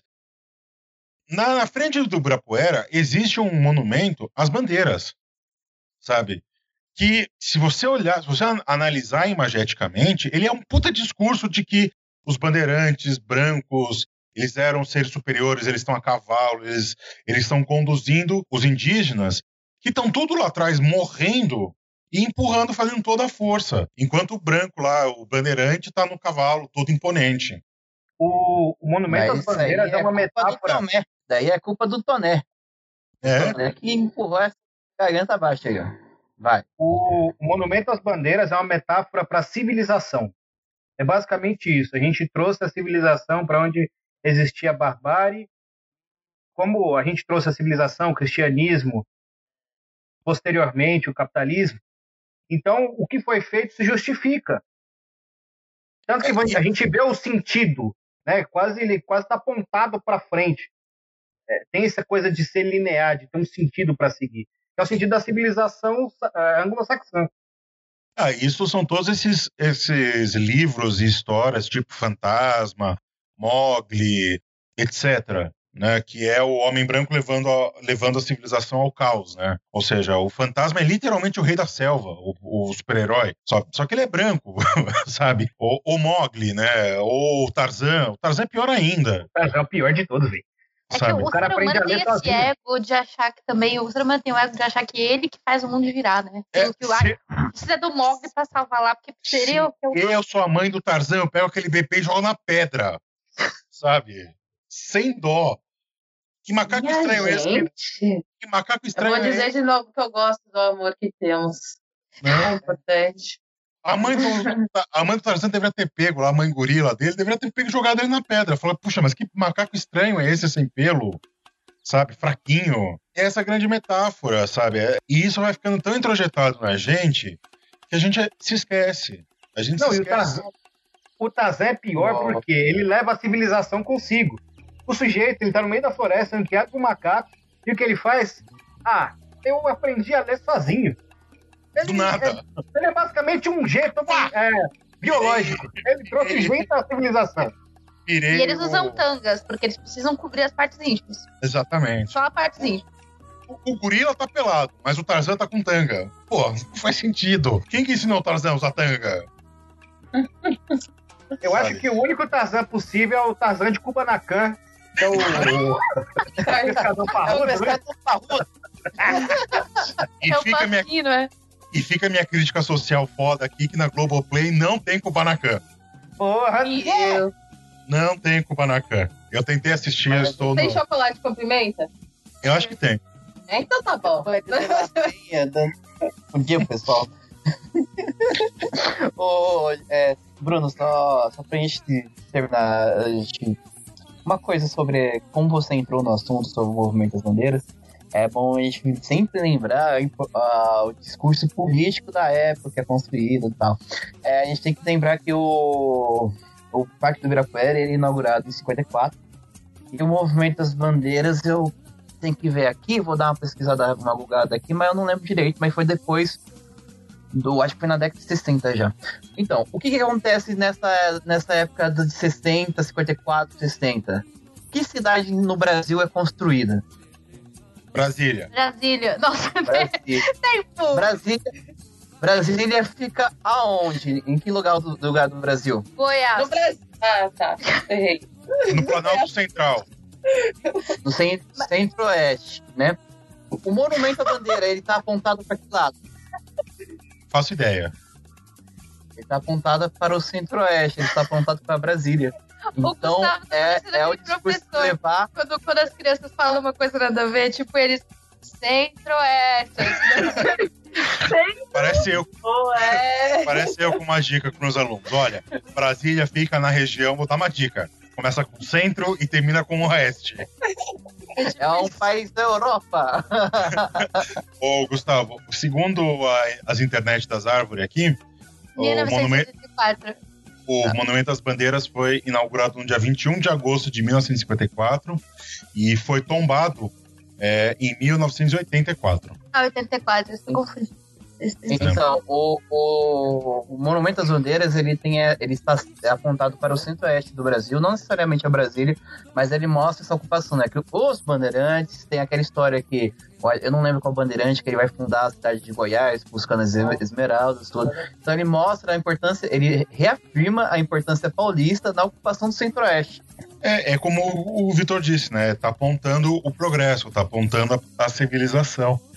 E é interessante a gente notar isso, porque o Monumento às Bandeiras, apesar dele se usar das bandeiras e do, e do bandeirantismo, ele acaba falando muito mais do tempo quando ele é construído do que quando é as bandeiras. Uhum. É, é uma visão é, muito mais do, da década de 50 sobre, o, sobre os indígenas, sobre o movimento bandeirante, do que, um, do que uma representação histórica dos bandeirantes. Essa né? significação gente... de construção nacional também. Exatamente. E, de, e que os bandeirantes, ó a loucura que a gente pode chegar nisso, que os bandeirantes são os grandes responsáveis pela integração do que é o Brasil, sabe? Gente, isso é, é, é, é pegar, é pegar a história e torcer, torcer, torcer, torcer, torcer, até não poder mais, sabe? É torcer, é torcer até sair sangue. Porque É. a ditadura militar se usou desse discurso para fazer a integração nacional. E a morte dos indígenas foi justificada com a integração nacional. A construção Exatamente. da transnacional foi justificada com a apropriação da memória e do patrimônio vinculado ao bandeirismo. a falta, a falta de terras indígenas e vocês, a, o pessoal ser contra a demarcação da- das terras indígenas é por conta desse bandeirantismo ainda. A gente achar que os bandeirantes. E a gente está pegando esse exemplo, que acho que é o exemplo mais didático para a gente lidar em, em termos de história do Brasil. Ele é, é- ele é a prova de que essas, essas, esses três conceitos que na sua superfície parecem simples, na verdade, ela- eles agem no nosso dia a dia sem a gente perceber. Em São Paulo existe uma escola chamada Emílio Garatazu Médici. Como é que você dá um nome de uma escola, de uma instituição pedagógica para um ditador? É o mesmo que tiver uma escola em Berlim chamada Adolf Hitler. Para nós é inconcebível existir uma escola chamada Adolf Hitler. Mas ok, tem uma escola que se chama Médici. Então, quando a gente vê esses movimentos atuais de derrubada de estátua, de ressignificação desses locais públicos, o pessoal fica chocado, fica, nossa, estão derrubando estátuas. Eles deveriam ficar chocados com, nossa, mataram pessoas. O seu país é construído no sangue de povos originários e de negros e de negros sequestrados vindos para o Brasil. Isso deveria te chocar. E não que o jogaram tinta no, no, no Monumento às Bandeiras. O que dá mais raiva, o que me deixa mais puto são historiadores que sacralizam o patrimônio como se ele não tivesse validade política e histórica. Né? Porque é velho, tem que patrimonizar e tem que deixar conservado. Não, patrimônio é disputa política. Se a gente está derrubando isso, a gente está afirmando que essa memória não nos representa. E outra memória tem que ir para o lugar daquela, para nos representar enquanto nação, enquanto povo, enquanto fração de uma nação, enquanto classe trabalhadora, enfim. Tem que fazer que nem os revolucionários americanos na Revolução Americana. Pega a estátua do Jorge II, derrete e faz bala dela. Pega É o pega o, o Borba Gato, derruba aquela bosta e pega o- as pedras e joga na PM. Azuleja a minha casa com aquela pastilha feia. É claro. Eu acho que assim, também é interessante evidenciar o silêncio, sabe? Você deixa lá, olha, aqui tinha um monumento a um, a um Borba Gato que era um bandeirante sanguinário, genocida, pipipi. Não põe nada no lugar. Aí pega. Se o problema é vamos proteger a estátua, porque a estátua tem um valor artístico, cultural, material, põe a, faz um museu da, um museu da infâmia, sabe? Bota ele lá. Bota ele lá. Olha, aqui esse esse fulano aqui é um genocida. Ele tinha uma estátua em São Paulo, ela ficou de tanto a tanto tempo, mas a nossa sociedade não quer mais que isso, que isso seja homenageado. Ponto. Você, você solucionava o problema de ter uma homenagem a ele e, ao mesmo tempo, de se preservar eh, esse patrimônio, É. se é que o Borba Gato tem um patrimônio cultural. Né? Não, não, é explicar que, que existiu. Por exemplo, eles cultuaram essa figura. Deixar isso explicado na história. De que, ó, esses filha da puta fizeram esses monumentos filha da puta. Só pra ter uma constatação, de fato. É, Só que assim, o patrimônio do o patrimônio do negro qui- aquilombado, o patrimônio do indígena, o patrimônio do operário, ele nunca é ele nunca é valorizado, ele nunca é sacralizado. Vamos proteger, vamos proteger a Vila a Vila Maria Zélia, porque a Vila Maria Zélia é uma das uma das raras vilas industriárias eh, que se tem preservado em São Paulo. Não, derruba tudo lá e pronto. Não, sabe? e assim, quando, tem- é, quando picharam, por exemplo, o busto do zumbi lá no Rio de Janeiro, acho que foi na Praça 11. Não tem- vocês sabiam que picharam o busto do zumbi lá na Praça 11? Não, eu não sabia também, entendeu? E, e você fala, nossa, mas por que isso não, é, não foi tão divulgado quanto quando picharam o dos bandeirantes? E aí, né? Não, detalhe, detalhe, a Praça 11 ficava o lugar, a casa, eu esqueci o nome da, da senhora agora, mas a casa onde surgiu o samba no Rio de Janeiro, e a Praça 11 era, era um lugar que você encontrava muitos negros, mui- é, ex-escravizados no caso, muitos imigrantes anarquistas, e que, tipo assim, era o reduto de tudo aquilo que a elite da época é, odiava. Então, vamos fazer o quê? Vamos construir a Avenida Getúlio Vargas. Então, o que a gente faz? A gente abre um rombo no meio da cidade e o Getúlio Vargas mesmo, ele mandou botar no traçado, origi no traçado original da avenida, ele mandou colocar um pouco mais à esquerda para passar justamente em cima da Praça 11. Então, aquele, aquele é, busto do zumbi, onde ele está ali no meio da Avenida Getúlio Vargas, é para lembrar, de, de, certa maneira, que ali existia a Praça 11. Ali é o berço do samba no Rio de Janeiro. Ali era um lugar de, onde os negros da cidade frequentavam. Não, e é bom lembrar também que o Zumbi dos Palmares ele tem um feriado para chamar de si, que é o Dia da Consciência Negra.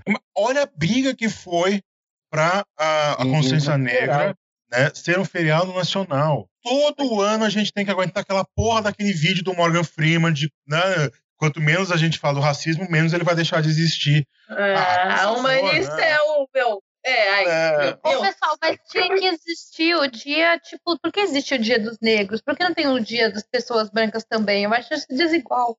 É, cristofobia.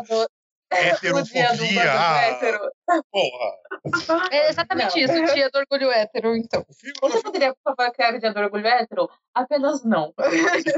Mano, o dia do orgulho hétero, é, hétero já tá, tipo, no, no calendário inteiro já. Do, do, é todo dia. Essa no dia que tiver uma ditadura gaysista e Serei muito feliz. Vamos, agrade vamos agradecer muito. O futuro Aí... é drag. Não, a revolução vai ser drag. O presente é drag, já diria RuPaul. Todo mundo nasce pelado, o resto é drag. É sabe? isso. RuPaul é, RuPaul é vida. RuPaul é uma das minhas experiências da cadeia. Gente, assiste RuPaul Drag Race, nunca pedi nada. Façam isso.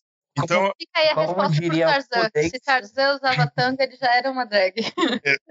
como, como diria Fudêncio, o, o futuro é gay e eu sei.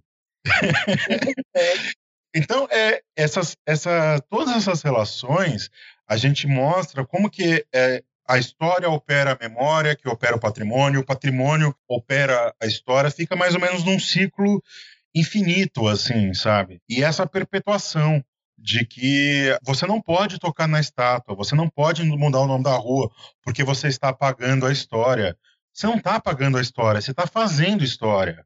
Sim, e tem alguns amigos de prof... alguns colegas de profissão que parece que estão assistindo os conflitos sociais de um gabinete. Eles estão acima das classes, eles estão acima dos conflitos sociais, políticos, etc. Não, porque a gente não pode, porque tem um valor arquitetônico, foda-se. Constrói outro lugar, não deixa lá, vai ter um valor arquitetônico. Outras coisas vão tomar valor arquitetônico. Patrimônio é histórico. E ele tem que ser mutável. Nossa, eu tenho uma frase maravilhosa. A mesma vou... galera que fica indignada com você propor de mudar o nome de rua, ficou ok do Museu Nacional ter pego fogo. Sabe? Ah, pegou fogo, o que, que você quer que eu faça agora? Não, sabe? e outra questão, né? A galera sempre fala: ah, mas a gente tem que colocar nos livros didáticos para tentar explicar que tal patrimônio foi construído pelas elites. Porque sempre a gente tem que fazer esse trabalho de negação? A gente tem que fazer um trabalho de afirmação também. Ter outros patrimônios, outros lugares, outras práticas, outros costumes sejam eleitos como patrimônio. Né? A nossa história não é feita de negação, é feita de afirmações também.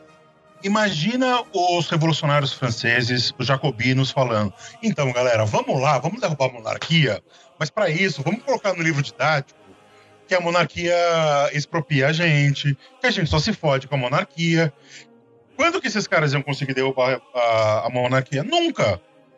Então a gente precisa fazer história, a gente precisa fazer memória, a gente precisa valorar o nosso patrimônio. A gente, nós, é, enquanto agentes históricos, enquanto pessoas históricas, a gente precisa fazer isso. A nossa história precisa ser ouvida, a nossa história precisa ser feita. Eu ia falar, como o Vitor tinha dito, é a mesma coisa que eu pegar um edital, conseguir para ter um ter uma visibilidade tratando de vai vou colocar um tema tipo documentários drags. Vou fazer um, um festival de documentários drags para utilizar essa essa essa voz para falar sobre drags. Não eu começo a fazer um, um, documentário de festivais que falam mal das drags para mostrar o quão eles são ruins. Então tipo, eu tô pegando a oportunidade de tipo de mudar essa chave de trazer voz para quem não é escutado para mostrar e, e, e o erro das pessoas. Isso não funciona. O erro do, da história. Às vezes não funciona. É bom, é como eu falei, tipo, questão da, da estátua, é bom você, tipo, deixar o que uh, deixar marcado o que, o que eles fizeram Mas se você tem voz, é dar voz para quem nunca foi escutado. Sim, eu acho que é muito também fazer o exercício de escuta, né? Igual o Luan falou hoje na live, é você você escutar o que as pessoas têm para falar sobre o próprio, né, a própria memória, o próprio valor, etc. Uma, a gente tem que a gente tem sim que dizer, olha, essa é a minha história, essa é o que é o que é verdade para mim, mas a gente também tem sempre que abrir portas, como você disse, uh, da escuta para o nosso crescimento pessoal mesmo quanto a essa questão e fazer com que essas pessoas tenham a oportunidade de serem escutadas, né? Não como esse coisa tipo paternalista de falar, olha, oh, estou te dando a voz, mas é me usar do meu conhecimento, é me nutrir com isso e construir junto, sabe? Você se fazer massa, assim, se uhum. fazer construir junto nessa questão.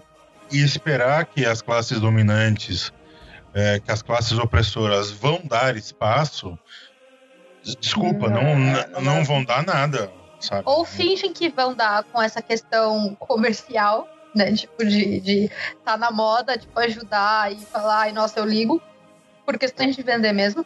Ou pra fingir que é salvador, né? Tipo, ah, eu vou te ajudar, porque já que eu vou ser escutada, eu, eu, eu, vou te salvar disso. Aí entra no é, mesmo âmbito. É que opressores têm consciência histórica e sabe do valor que isso tem. E sabe que a partir do momento quando os oprimidos ganham consciência histórica, eles se empoderam. A história, é a história, a memória, patrimônio é extremamente empoderador. Então, você existe uma dialética para impedir que isso ocorra sabe? É. Você, você dá poder para oprimido é pedir para ser para acabar numa guilhotina, sabe? É, não se domina 90% da população ou mais somente no porrete. É, então a gente precisa da ideologia dominante para fazer com que, de forma tácita, a maior parte da população concorde viver nesse sistema social, nessa ordem social que está colocada, que ela continue funcionando. Né? Nesse sentido, o patrimônio funciona para construir uma identidade que é vinculada à ideologia dominante. Aqui não é ideologia como complexo de ideias, e sim ideologia como uma cosmovisão, uma visão de mundo que é da burguesia compartilhada por quase todo mundo, de forma hegemônica praticamente. Né? Então, quem se desvia disso é terrorista, é comunista comedor de criança, é petista com uma madeira de piroca. Né? A gente sabe muito bem como está sendo usado agora na ascensão do fascismo no país. Né? Camarada Gramsci presente hoje e sempre. Não, mas é isso, né? Então você tem é, todo um complexo. Claro. Você tem todo um claro. complexo que passa desde memória, história, patrimônio, identidade, para conservar. Isso, luta de classe. Para conservar é, uma concepção dominante de formação do país, de importância de determinadas figuras que constituem a elite desse país. Essa elite precisa se colocar enquanto é, essa elite precisa se validar é, de forma histórica. Então, por que, que eu estou no poder? Porque eu faço parte de uma família quatrocentona que construiu esse país. Porque eu sou da herança desse, de, de, desse poder dominador.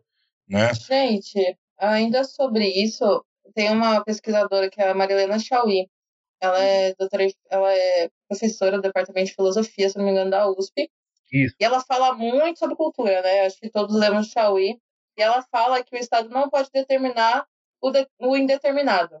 Então, tipo assim, qualquer coisa que o Estado pré. É, é porque eu lembrei muito dessa frase, assim, tipo, no, na fala do, do Victor.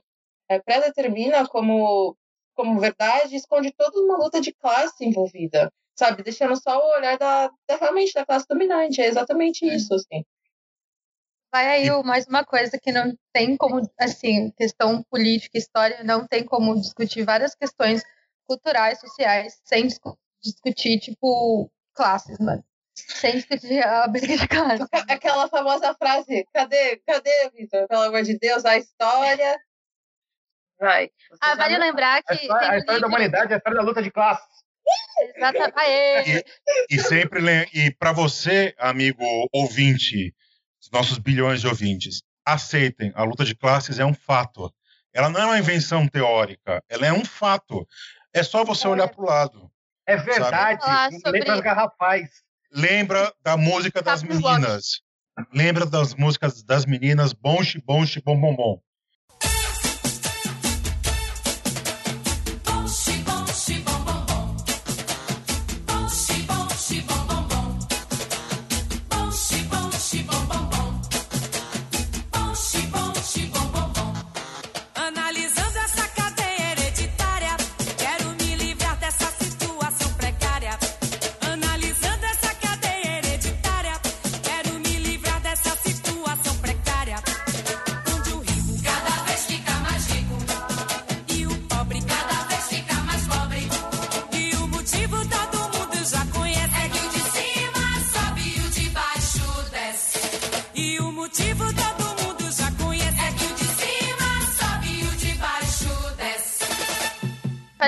Marilena Chauí, que ela falou aqui, é, tem um livro que é tipo Brasil, o mito fundador da sociedade autoritária, que fala sobre essa questão de patrimônio Sim, também. essa parte que eu falei, é, se eu não me engano, deixa eu ver se tem aqui, é do Isso. Cultura e Democracia.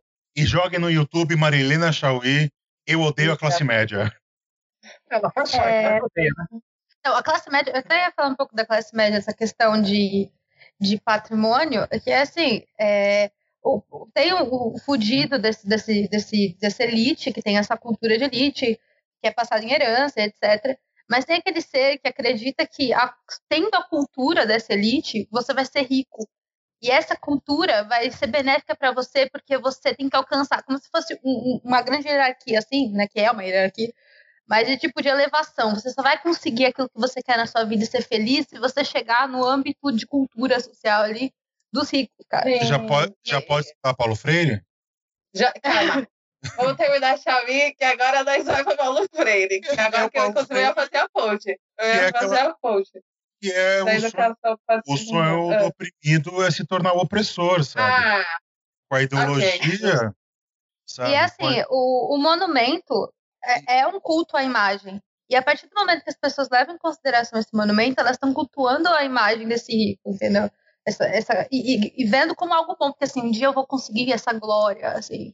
É até que eu falo, aqui- o problema não é ganhar dinheiro, cara. Ok, você ganhar, ser rico, mano. O problema é que a cultura que você vai querer consumir depois disso, sabe? É querer, tipo, ser É. um... A- a- as, as classes dominantes elas são tão potentes nisso que o seu sonho é, é virar opressor. É, é um absurdo isso, sabe? É você que, que- querer fuder o cara mais fudido que você. Sabe? Não é ficar rico. olhar de cima, assim, né? Achar que essa- visão de cima e baixo, assim, ai, você tá muito abaixo. Quando você estivesse aqui em cima, você vai entender o que eu tô fazendo, sabe? O E capitalismo você é, pode fazer uma operação ideológica rápida para fazer com que essas coisas se vinculem. O que, que é a ideologia do empreendedorismo hoje? Você tem um fudido, um trabalhador super explorado, que não tem nenhuma garantia, trabalha mais de 14 horas por dia, e muitas vezes você vai conversar com ele, ele fala que isso faz parte daqueles que têm agar, que conseguem ser empreendedores, que não tem É quem patrão. votou aonde? Que partido, Vitor, votou? É, meu Deus do céu. É, de No Amoedo. voltou na moeda. Enfim, isso para ser vinculado ao espírito conquistador do bandeirismo é rápido. Ao espírito daqueles que construíram esse país, o bandeirismo, aos industriais, o sujeito ele está imbuído desse espírito. E não é o espírito de matar burguês, que é o espírito que a gente defende aqui nesse podcast. gostamos. Tem que estar imbuído no espírito de matar burguês. Pelo amor de Deus. inclusive quero. É o pré-requisito. Tem que estar imbuído no espírito de matar. Mais uma vez, eu adoro o amor propagado nesse lugar. Como vocês estão falando em entrar na pauta da educação, é, os nossos colegas aí em sala de aula têm uma responsabilidade gigantesca em não ficar simplesmente. A gente sabe todas as limitações da educação, sociedade burguesa. É sim um aparelho do Estado de, re- de reproduzir ideologia dominante, mas a gente tem essa responsabilidade é, individual de estar lá em sala de aula e falar: olha, tá aqui desse jeito, mas não é isso aqui. Isso aqui é merda, isso aqui é bosta ideológica. Foi de outra forma que aconteceu. Sim, ainda, ainda sobre isso, o Paulo Freire ele tem um conceito da invasão cultural, né? Que é essa questão do Estado, ele convence as pessoas do que tem valor. E é o Estado que, tipo, que aí eu- do que, assim, é, Paulo Freire e patrimônio, né? Porque eu digo agora que eu ia entrar na parte de educação patrimonial, porque muito do que vai abarcar o que é patrimônio ou não é como você comunica ele, como você ensina como ele deve ser ou não interpretado, né? E aí, é, o Paulo Freire ele fala dessa invasão cultural, que dentro da, tipo, da educação patrimonial, a gente não pode ter essa visão do que o Estado né, quer que seja ah, patrimônio ou não. E tem que tomar muito de partida o que vem da pessoa, né? Para com aquilo que ela está vendo. Então, isso tem nome, que é invasão cultural. É, ter uma. O Estado tem que determinar a, a visão que você vai ter a partir da, da sua interpretação da. O que é impossível, É. né? Tipo, não é a sua interpretação. É, é a sua questão, é o perigo da história única, sabe? É o perigo É. da história única que a gente vem falando nesse podcast todinho e Exatamente. metendo, metendo o pau nela. A Para gente- resumir, para resumir, paz entre nós, guerra aos senhores. Pronto. É, Amém. Toca internacional. Fogo nos É, Gente, pra, pra finalizar, tipo, pra fechar essa chave da discussão do patrimônio para as elites, eu sou um cara que, que, gosta muito de estudar casos, né? Então eu mandei uma foto aí no grupo. Depois o Bruno deixa no, no post, que essa foto aí. É, direta, toca a musiquinha. Toca a Deixar-lo aí. Deixar-lo aí. essa foto que eu mandei é da Capela Santa Luzia, aqui em São Paulo, ali na, na região do. Ah, acho que é da, da Bela Vista que é onde ficava o antigo pátio do, dos, dos Matarazos, Matarazzo ali. O que que acontece? É, essa capela é tombada pelo, pelo IFAM, ela, ela foi construída em 1922. Por ser uma capela que fazia parte da vivência ali dos Matarazzi, ela foi tombada. E o que, que acontece? Foi, o terreno ali da, onde ela se localiza foi comprado por uma, algumas empreiteiras para ser construído um shopping, um shopping e um centro empresarial que, que acontece? Eles eles queriam aproveitar mais o terreno, né? Ah, vamos, nossa, a gente tem esse terreno, mas a gente não pode derrubar essa capela. Então o que a gente vai fazer? A gente vai criar uma outra estrutura base dela, né? A gente vai fazer uma, os alicerces novos da capela, a capela é tombada, mas os alicerces a gente pode arrancar. Inclusive eles fizeram isso. Depois que eles fizeram um alicerce de concreto, que é onde ela está apoiada, eles foram lá com um jato d'água e arrancaram o alicerce original. Ou seja, né, até onde que vai esse patrimônio é, de, do, da característica do, do, do aspecto é, arquitetônico, né? Então até depois que eles é original, né? É, até onde que isso é original. Portanto, então, arrancaram que CRI parecer antigo, portanto que crie a historinha que condiz é. com a historinha desde ser antigo, tudo bem. É. Então, aí que vem a, a, questão agora. O que, que eles vão fazer nesse. É, eles é, fizeram umas novas colunas para deixar ela mais alta. Se, quem puder ver a foto, vai ver a foto aí. O que, que eles vão fazer embaixo da capela? Eles vão fazer dois estacionamentos e uma sala de cinema. Ai, meu Deus do céu. Mas, assim, todo esse também. campo de elevar. Uhum. Tem um ponto que é que também é. Por isso que eu falo que patrimônio é um bagulho que tem que ter 20 mil horas para conversar. Até que ponto isso é benéfico para não derrubada do lugar, entendeu? É. Tipo, uhum. você transformar em outra coisa. Na jornada do patrimônio eu trabalhei numa casa, que agora é um restaurante. E eu fiquei pensando, tá, se não fosse um restaurante ia estar tá aí sem manutenção, todo cagado, mas está tombado, então eles têm que seguir uns certos protocolos. Até que ponto isso é bom, até que ponto isso é ruim? Eu sempre fico nessa indagação. Então, se alguém tiver uma resposta. Não, e uma. E é uma, uma coisa, outra, né? Quer dizer, também era, era, uma, era uma casa e hoje é um restaurante. Quer dizer, a sua, a sua função original, que também deveria ser preservada, foi pro cu. Entendeu? É. Aqui no Brasil, a gente coisa... tem essa coisa, tomba e vira tudo centro cultural. Não é que não é que falta, não é que tá sobrando no centro cultural. Pô, se é uma casa, deixa como uma casa, deixa a gente morando ali. E posso falar outra coisa? Porque aqui, um monte de. Se você anda pelo centro velho da cidade, um monte de lugar caindo aos pedaços, tá ligado? Mas essa casa aí na Santa Cecília tá virando um cinema e um estacionamento, o lugar onde eu fiz, na Paulista lá que eu fui. Agora é um restaurante e tem um monte de lugar que. E aí vem de novo para as questões do que da valoração da burguesia. Por quê? Porque dá para construir alguma coisa que vai dar dinheiro, tá ligado? O próprio é, centro velho, a luz, né? Você tinha os casarões que eram ligados à elite cafeira. A partir do momento que a elite cafeira se retirou daquele lugar, porque a estação Sorocabana não mais atendia esse intermédio para levar café e tudo mais, aquilo passou a ser cultivo, aquilo passou a ser morada, aquilo passou a ser morada operária.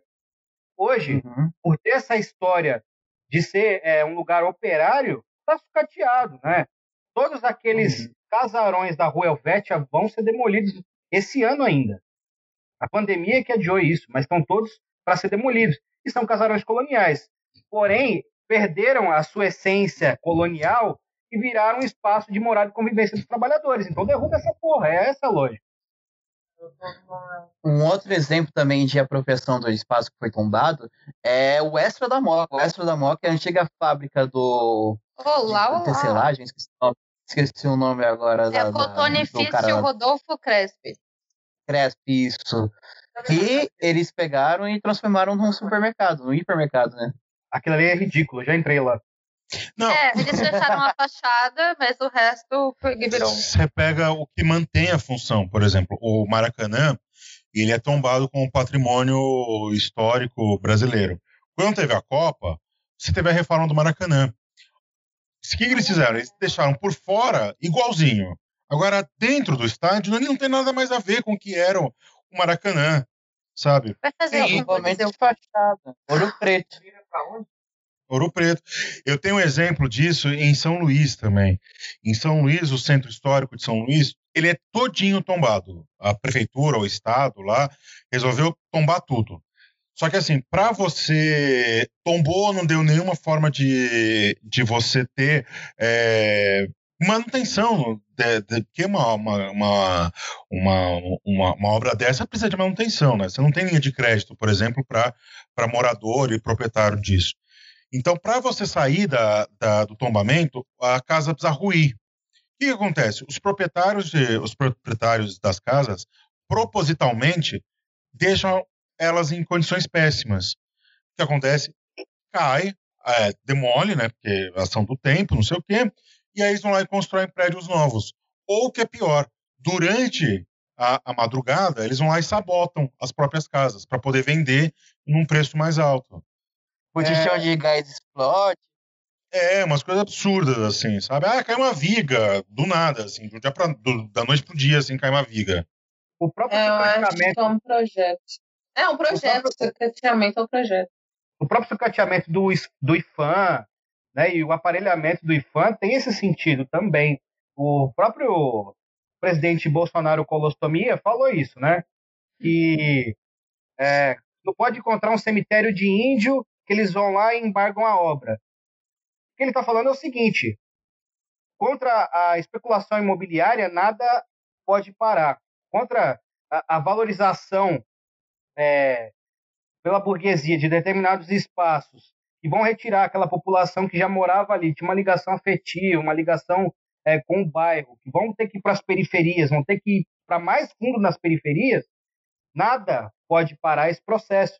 Então é isso. Por que, que vão continuar a dar reserva técnica, vão continuar a financiar um instituto que já estava sucateado há muito tempo, que leva muito tempo para fazer visitas, leva muito tempo é, para fazer é, o que se tem que fazer, e agora, provavelmente, daqui a algum tempo, isso vai fechar. Se isso continuar desse jeito, vai fechar. A gente não vai ter mais nenhum tipo de órgão que vistorie patrimônio. E ó a contradição, que não é uma contradição, é um projeto. Essa mesma galera que é contra, ah, achou uma ponta de flecha, achou um pedaço de cerâmica indígena, não tem que embargar. Aplaude, por exemplo, o fato de Roma ter sido uma das últimas capitais europeias a ter uma linha de metrô. Por quê? Eles escavavam, eles escavavam de, de tempos em tempos, achava lá uma cerâmica romana. Para a obra. Não tem conversa. Para a obra, embarga, vai estudar, vai ver se é importante Então, ou não. É que nem eu falei, dizer- vai fazer isso com o Maracanã, que fez com. Tá certo que são duas comparações esdrúxulas, né? Mas vai fazer isso com o Coliseu. Vai só deixar É. a parte de fora e. Quer dizer, Roma, ok, Roma joia, tem que preservar mesmo. Agora, a nossa cultura, a nossa cultura originária, aquilo que é mais Brasil possível, ah, isso aí é coisa de índio, né? Coisa de índio no sentido mais depreciativo que isso tem, né? É, o que o Vitor falou me fez lembrar a música Lucro do Baiana System. Tira as construções da minha praia, não consigo respirar. É muito essa É. Uhum.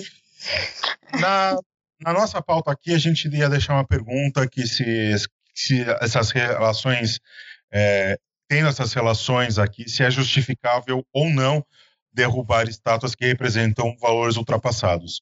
A única coisa que eu tenho a dizer é ouçam o podcast. E acho que, e acho que você, muito, e acho que tá muito claro a nossa posição. Se você ouvir esse podcast e sair daqui com opinião diferente, a gente tem que demolir as estátuas e você na porrada. A gente vai pegar você para demolir as estátuas. É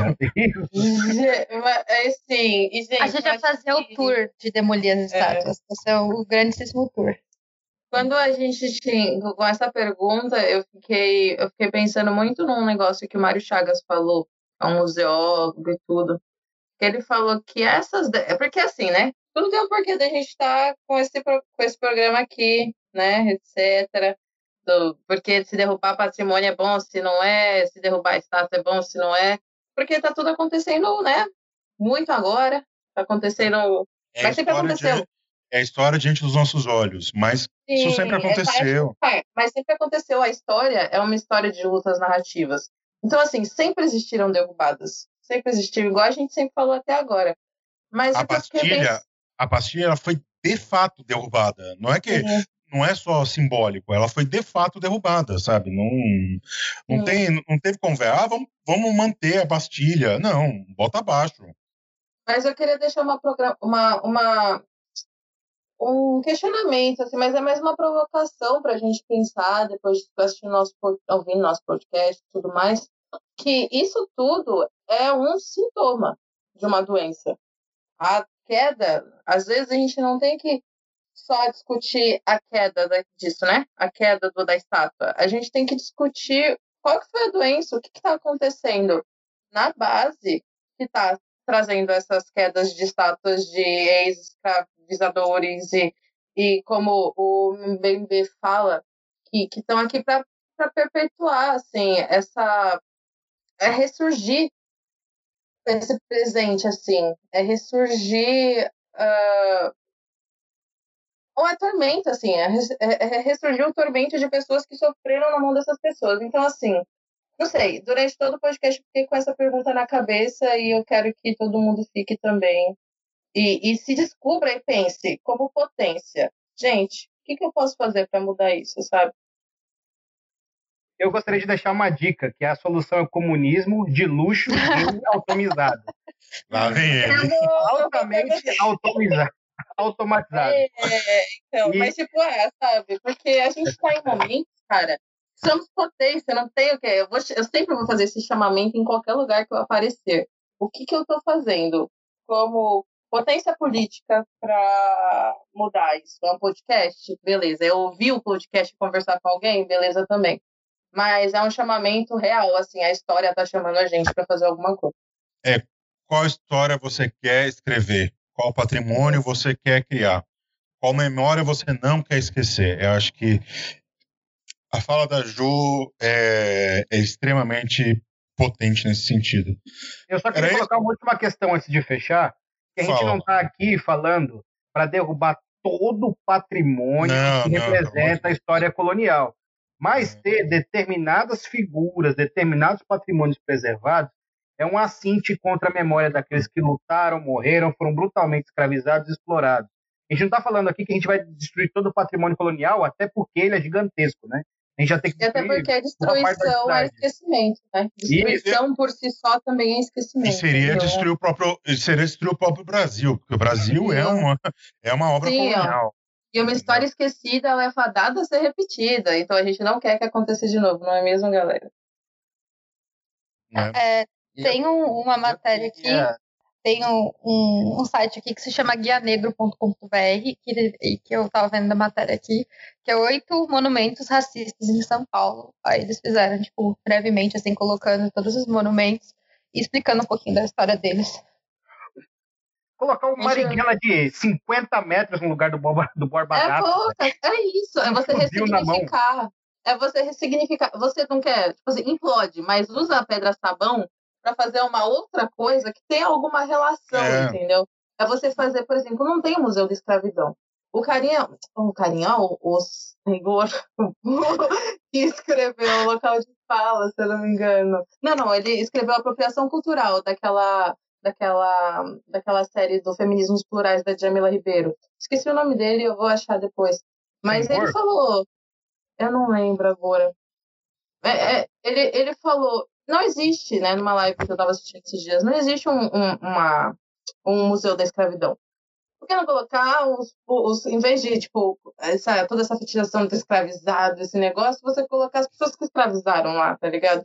E ressignificar toda uma narrativa pra mostrar que aquilo aconteceu. E a gente falou isso durante o episódio todo, eu só estou lembrando com o fato que eu lembrei agora. Então acho que é isso, né, amiguinhos? Temos um, temos um episódio? Eu ia Eu- falar. Eu ia completar Fala uma aí, coisa é, em Historiador relação. é foda, né? Tem sempre um pouquinho a mais pra falar. Um Não, mas isso é até é um pouquinho pessoal, assim, mas é, mais ou menos. Nas aulas de patrimônio que eu tive na escola, é, eu, eu, a gente ficava fazendo trabalho que a gente tinha que escolher um patrimônio histórico da cidade, etc., para falar sobre. E, e eu acabei me apresentando, foi uma das últimas a apresentar, e eu acabei trocando meu trabalho, porque quando uma amiga minha se apresentou, eu trocou a chavinha aqui, eu falei exatamente isso, porque até eu, ou a gente, vou falar por mim, né, não gosto de falar pros outros, até eu que estava estudando história, tipo, eu, a gente acaba voltando quando vai fazendo trabalho, falar de alguma coisa, é para algo que já é muito falado. Por exemplo, eu fui escolher o tema do meu trabalho parte do colégio. O que além de já ser uma coisa muito falada, também é uma coisa muito difícil de se falar, porque aquilo teve uma ressignificação muito grande, teve uma até em questão de estrutura, foi um lugar que mudou muito assim em questão de estrutura. E ia ser muito difícil falar.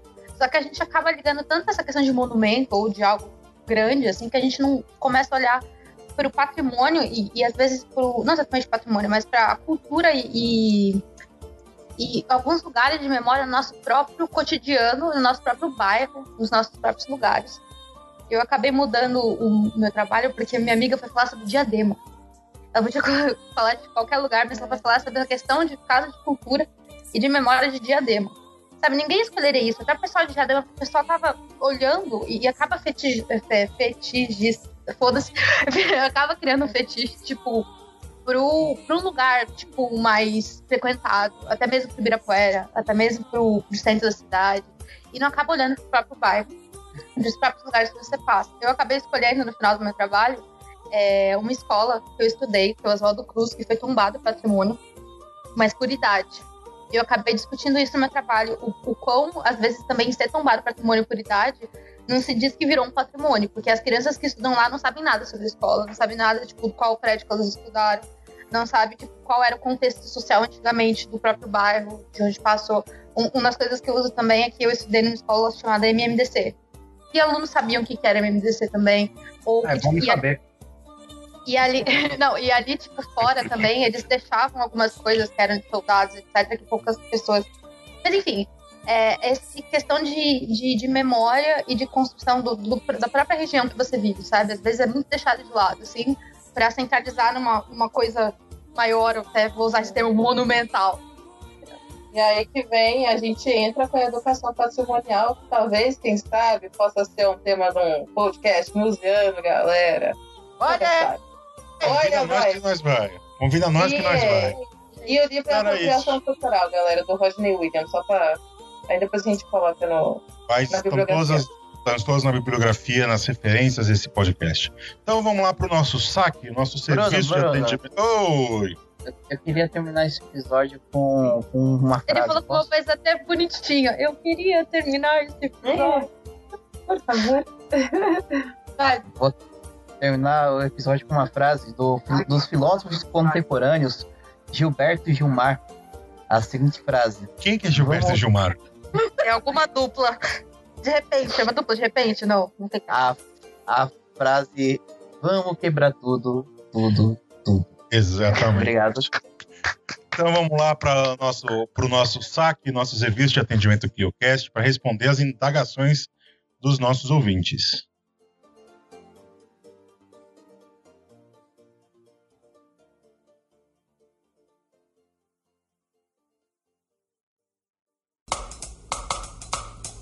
Maná, maná. Maná, maná. Maná, maná.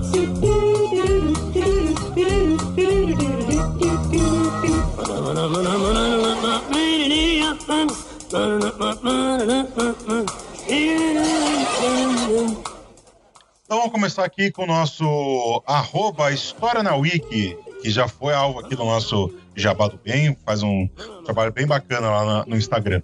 Eles perguntam aqui qual a importância dos museus na gestão de memórias sobre feridas como a ditadura militar.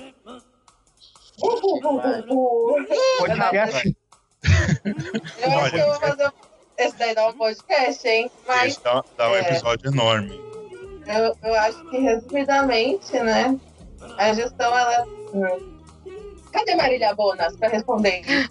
Eu, eu acho que ele é importante. Os museus eles têm essa, esse, esse valor também de não esquecimento, entendeu?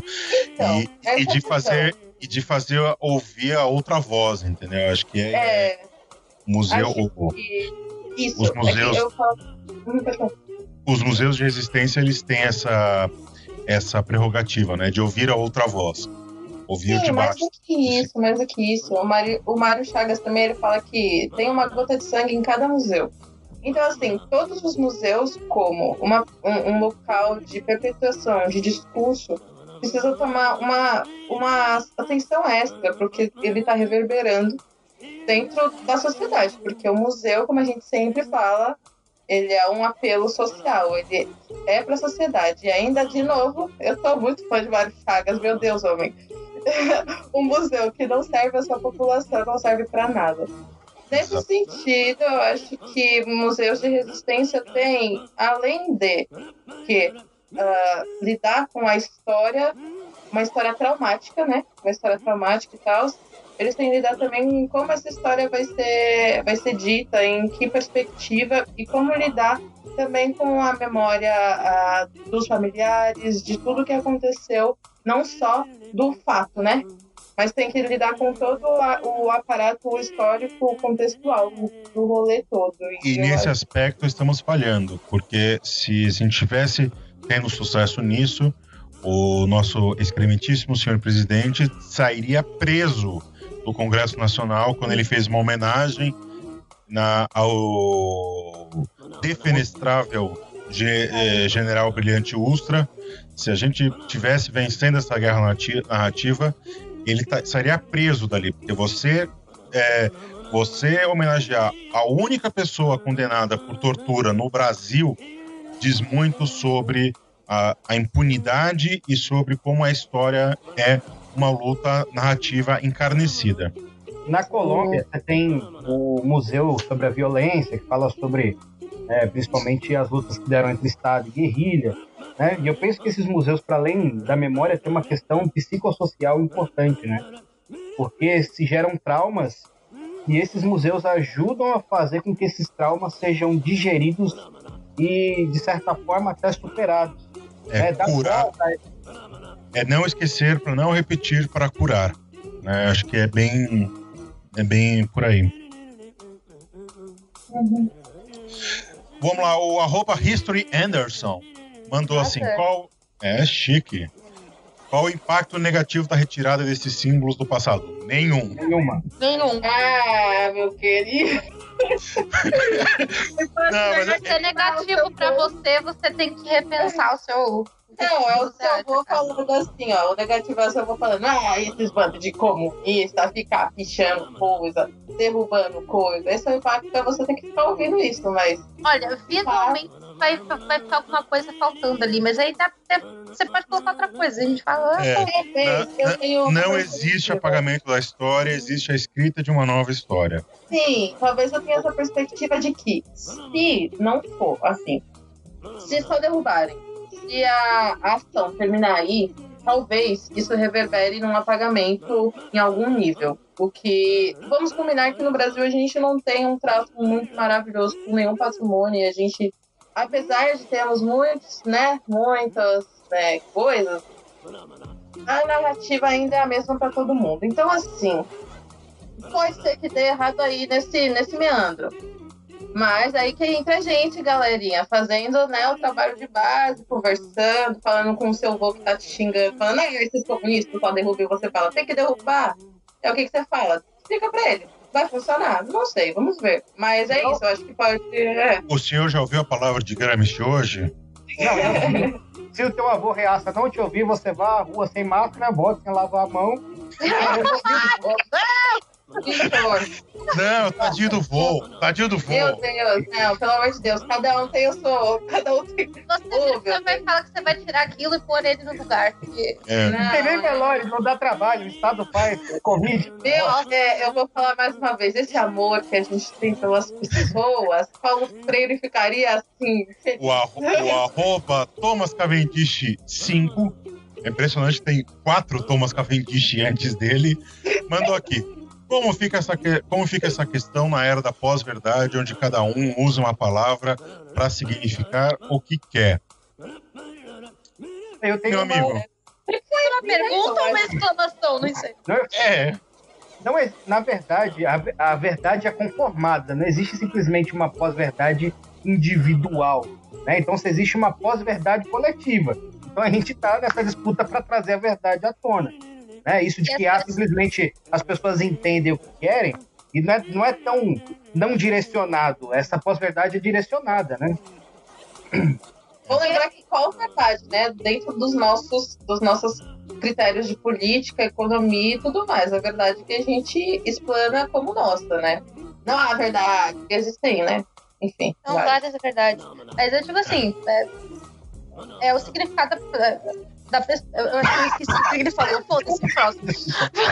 Vamos falar para o nosso rolê cultural, dar dicas culturais sobre o tema para os nossos bilhões de ouvintes.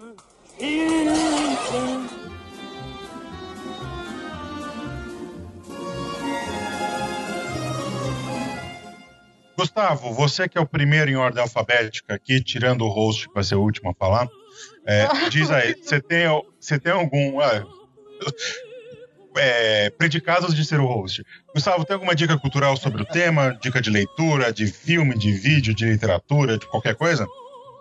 Ah, cara, é, sobre o tema, eu acho que. Eu já dei, eu acho que já dei essa dica aqui, mas dou de novo. Pô, o importante é dar. É. Não, eu tô falando. Vocês que estão levando o lado errado. É, tem um site, para você que é de São Paulo, da cidade de São Paulo, tem um site chamado Dicionário de Ruas. Você vai lá, escreve o nome da sua ruazinha, vai aparecer. Aí você clica lá na, no, na listazinha que tem o nome das ruas, você clica no nome da, da sua rua e vai aparecer o quanto que a sua, que a sua rua ganhou esse nome, né? O decreto da lei. E também vai aparecer o tipo, se for o nome de uma pessoa, o, quem que era essa pessoa, o que, que ela fez e o porquê que o nome, a sua rua recebeu aquele nome. Então é bem interessante você descobrir o que você mora na, na rua é, Padre Peixoto, uma coisa assim, sei lá. Porque você mora não, o significado dela. É, assim, né, cara? Dona Juliana, tem alguma dica de Eu. leitura, de vídeo, de qualquer coisa? Olha, depois de, todo, de tanto pensar, eu acho que toda essa conversa aqui, tudo, toda essa questão de patrimônio, história, memória, a gente, a gente bateu na tecla, assim, no episódio todo, assim, sobre coisas estruturais, né? A, a violência contra os povos originários, essa questão da, da né, do, do, do eurocentrismo do rolê. E eu acho que muito vem, né, com a, a morte do George Floyd e tudo mais, todo esse boom ele tem que ser muito pensado agora.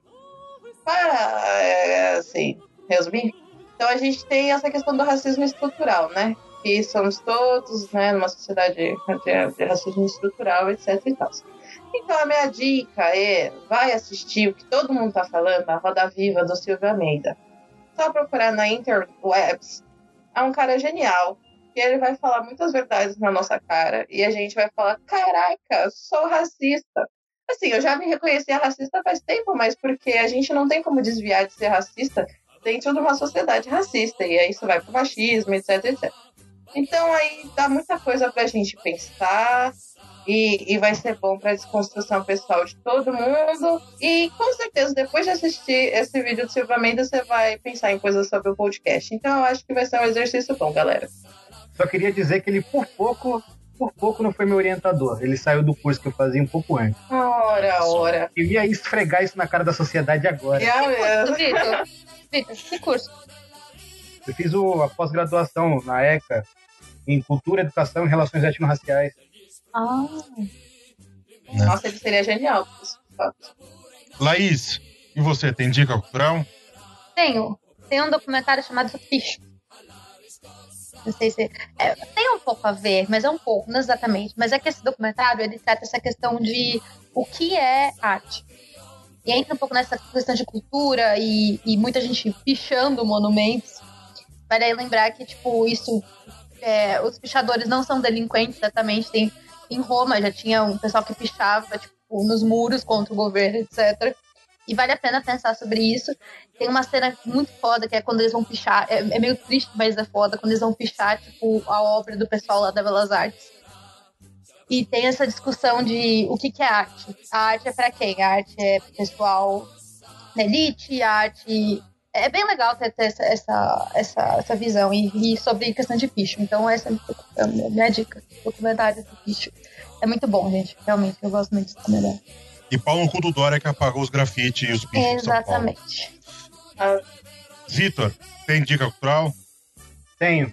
Primeiro, um, um artigo do Nestor Garcia Canclini, que discute muito patrimônio e cultura, né? São os usos sociais do patrimônio cultural onde ele tem um debate amplíssimo sobre isso e toda a obra dele é importante. É, também tenho é, a recomendação de que acompanhem a página, entre no site do Centro de Pesquisa e Documentação Histórica Guaianais.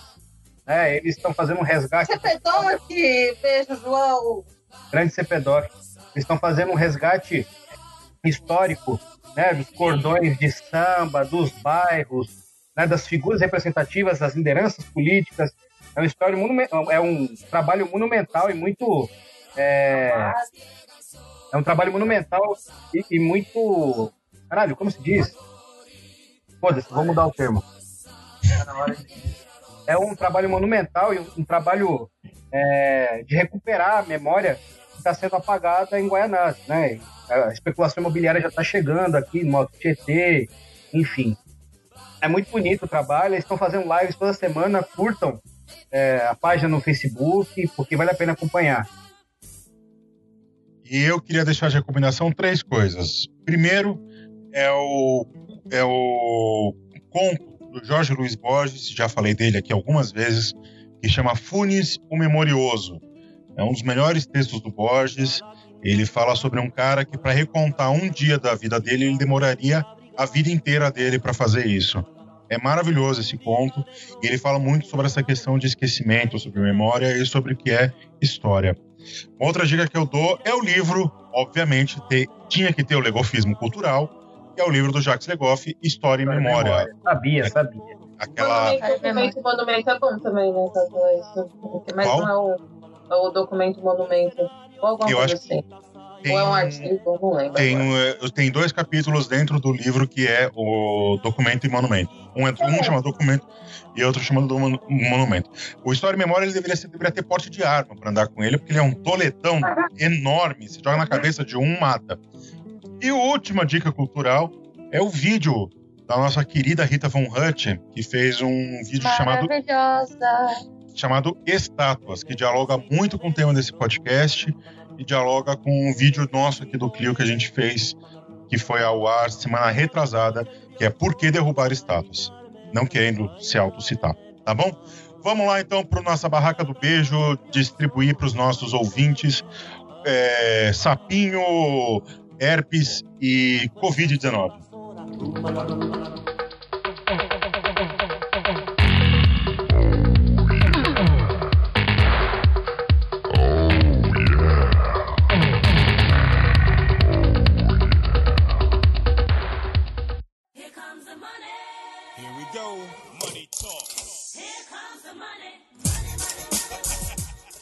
Então vamos lá.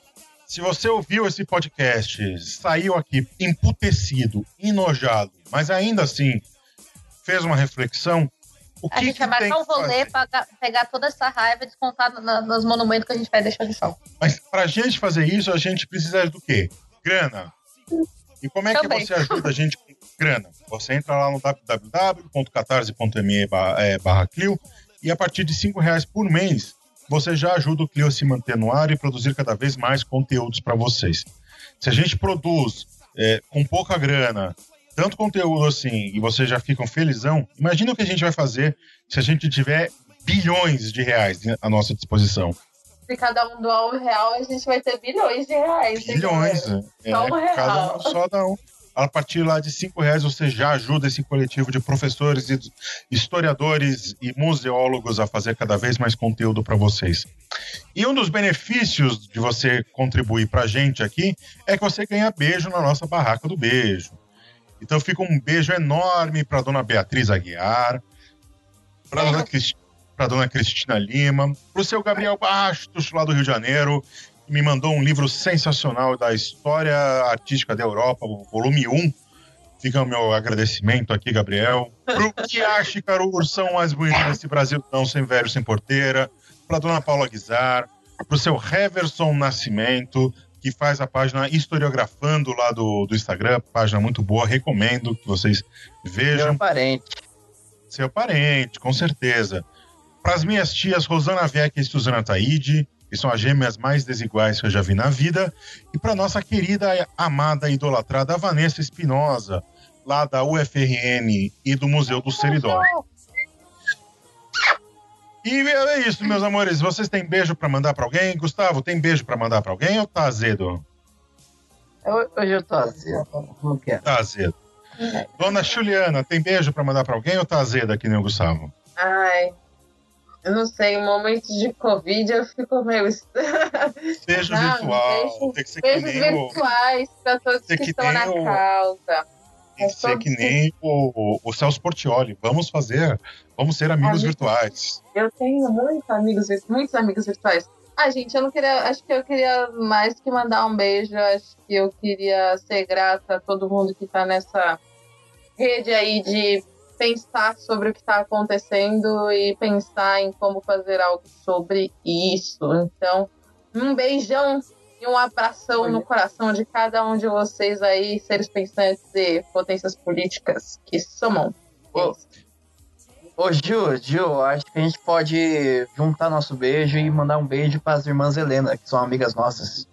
É isso, boa. Beijo, Bárbara. manda- Beijo, eu vou.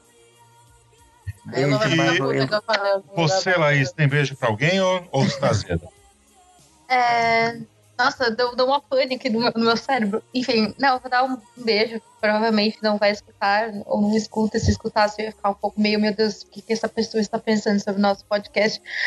Mas pro nosso professor de patrimônio, pelo menos pelo meu, mas acho que é o mesmo, o André. Grande O André. André, André foi nosso professor de patrimônio e, cara, eu tava no. fi- A gente teve aula de patrimônio no último semestre. Eu tava meio desacreditada das coisas já. E aí, tipo, a aula de patrimônio me salvou muito do jeito que ele fala. Porque ele fala com uma construção tão linda, assim, de um jeito tão foda. Inclusive, André tem um livro sobre São Paulo, né? Em memórias, etc.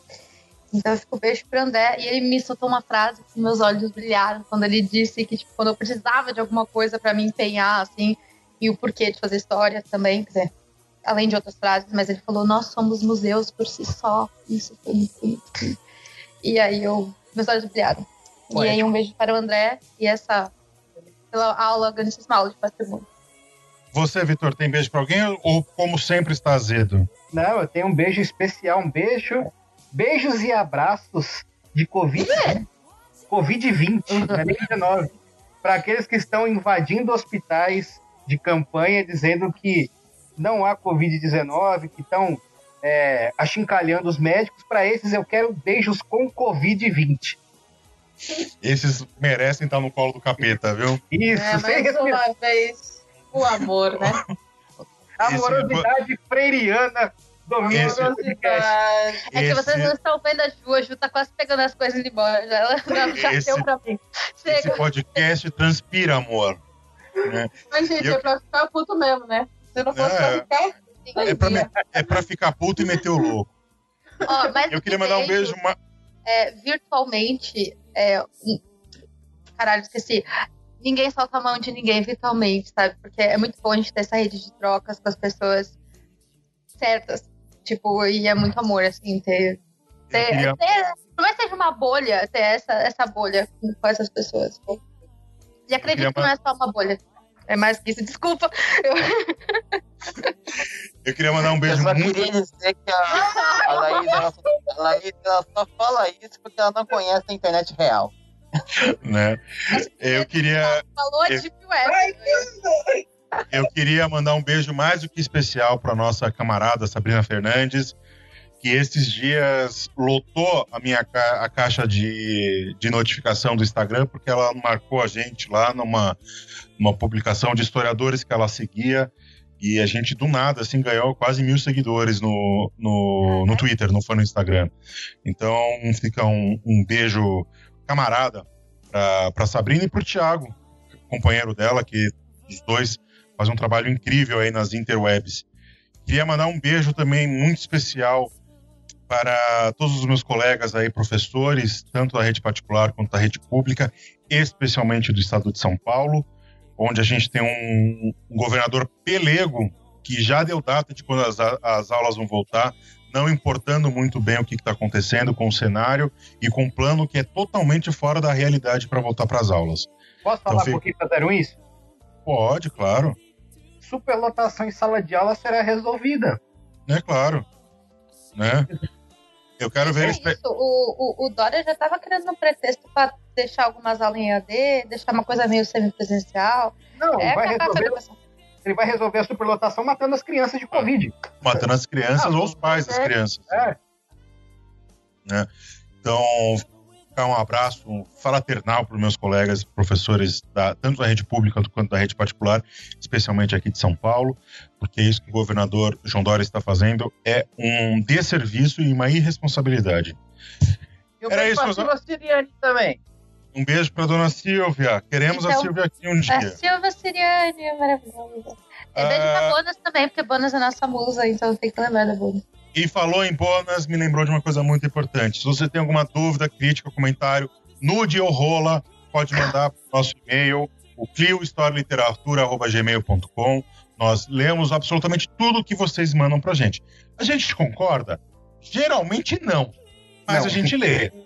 A gente responde de forma educada. Né? É vou querer. Ainda bem que não é deu e-mail, é museu. Não vou falar porque eu não quero.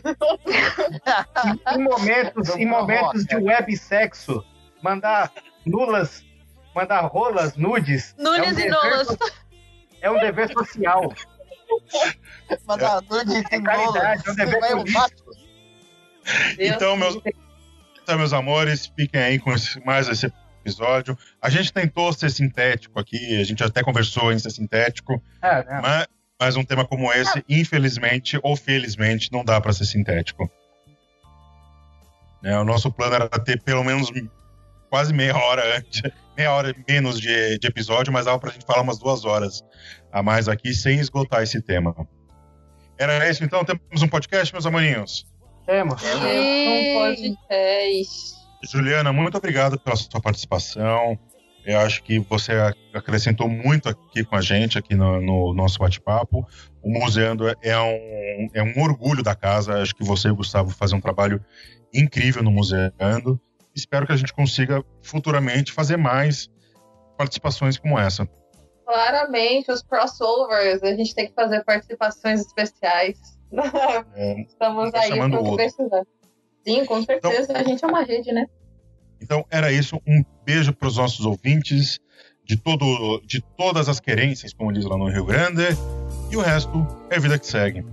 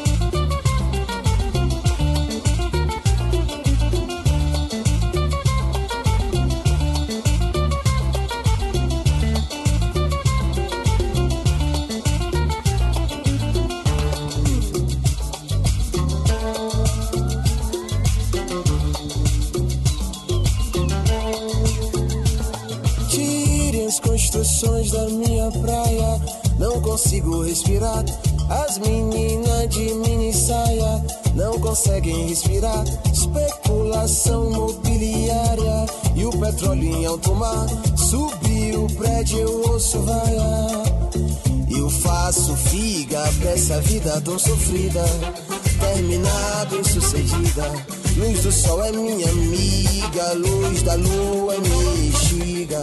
Me diga você, me diga o que é que sara a tua ferida. Me diga você, me diga.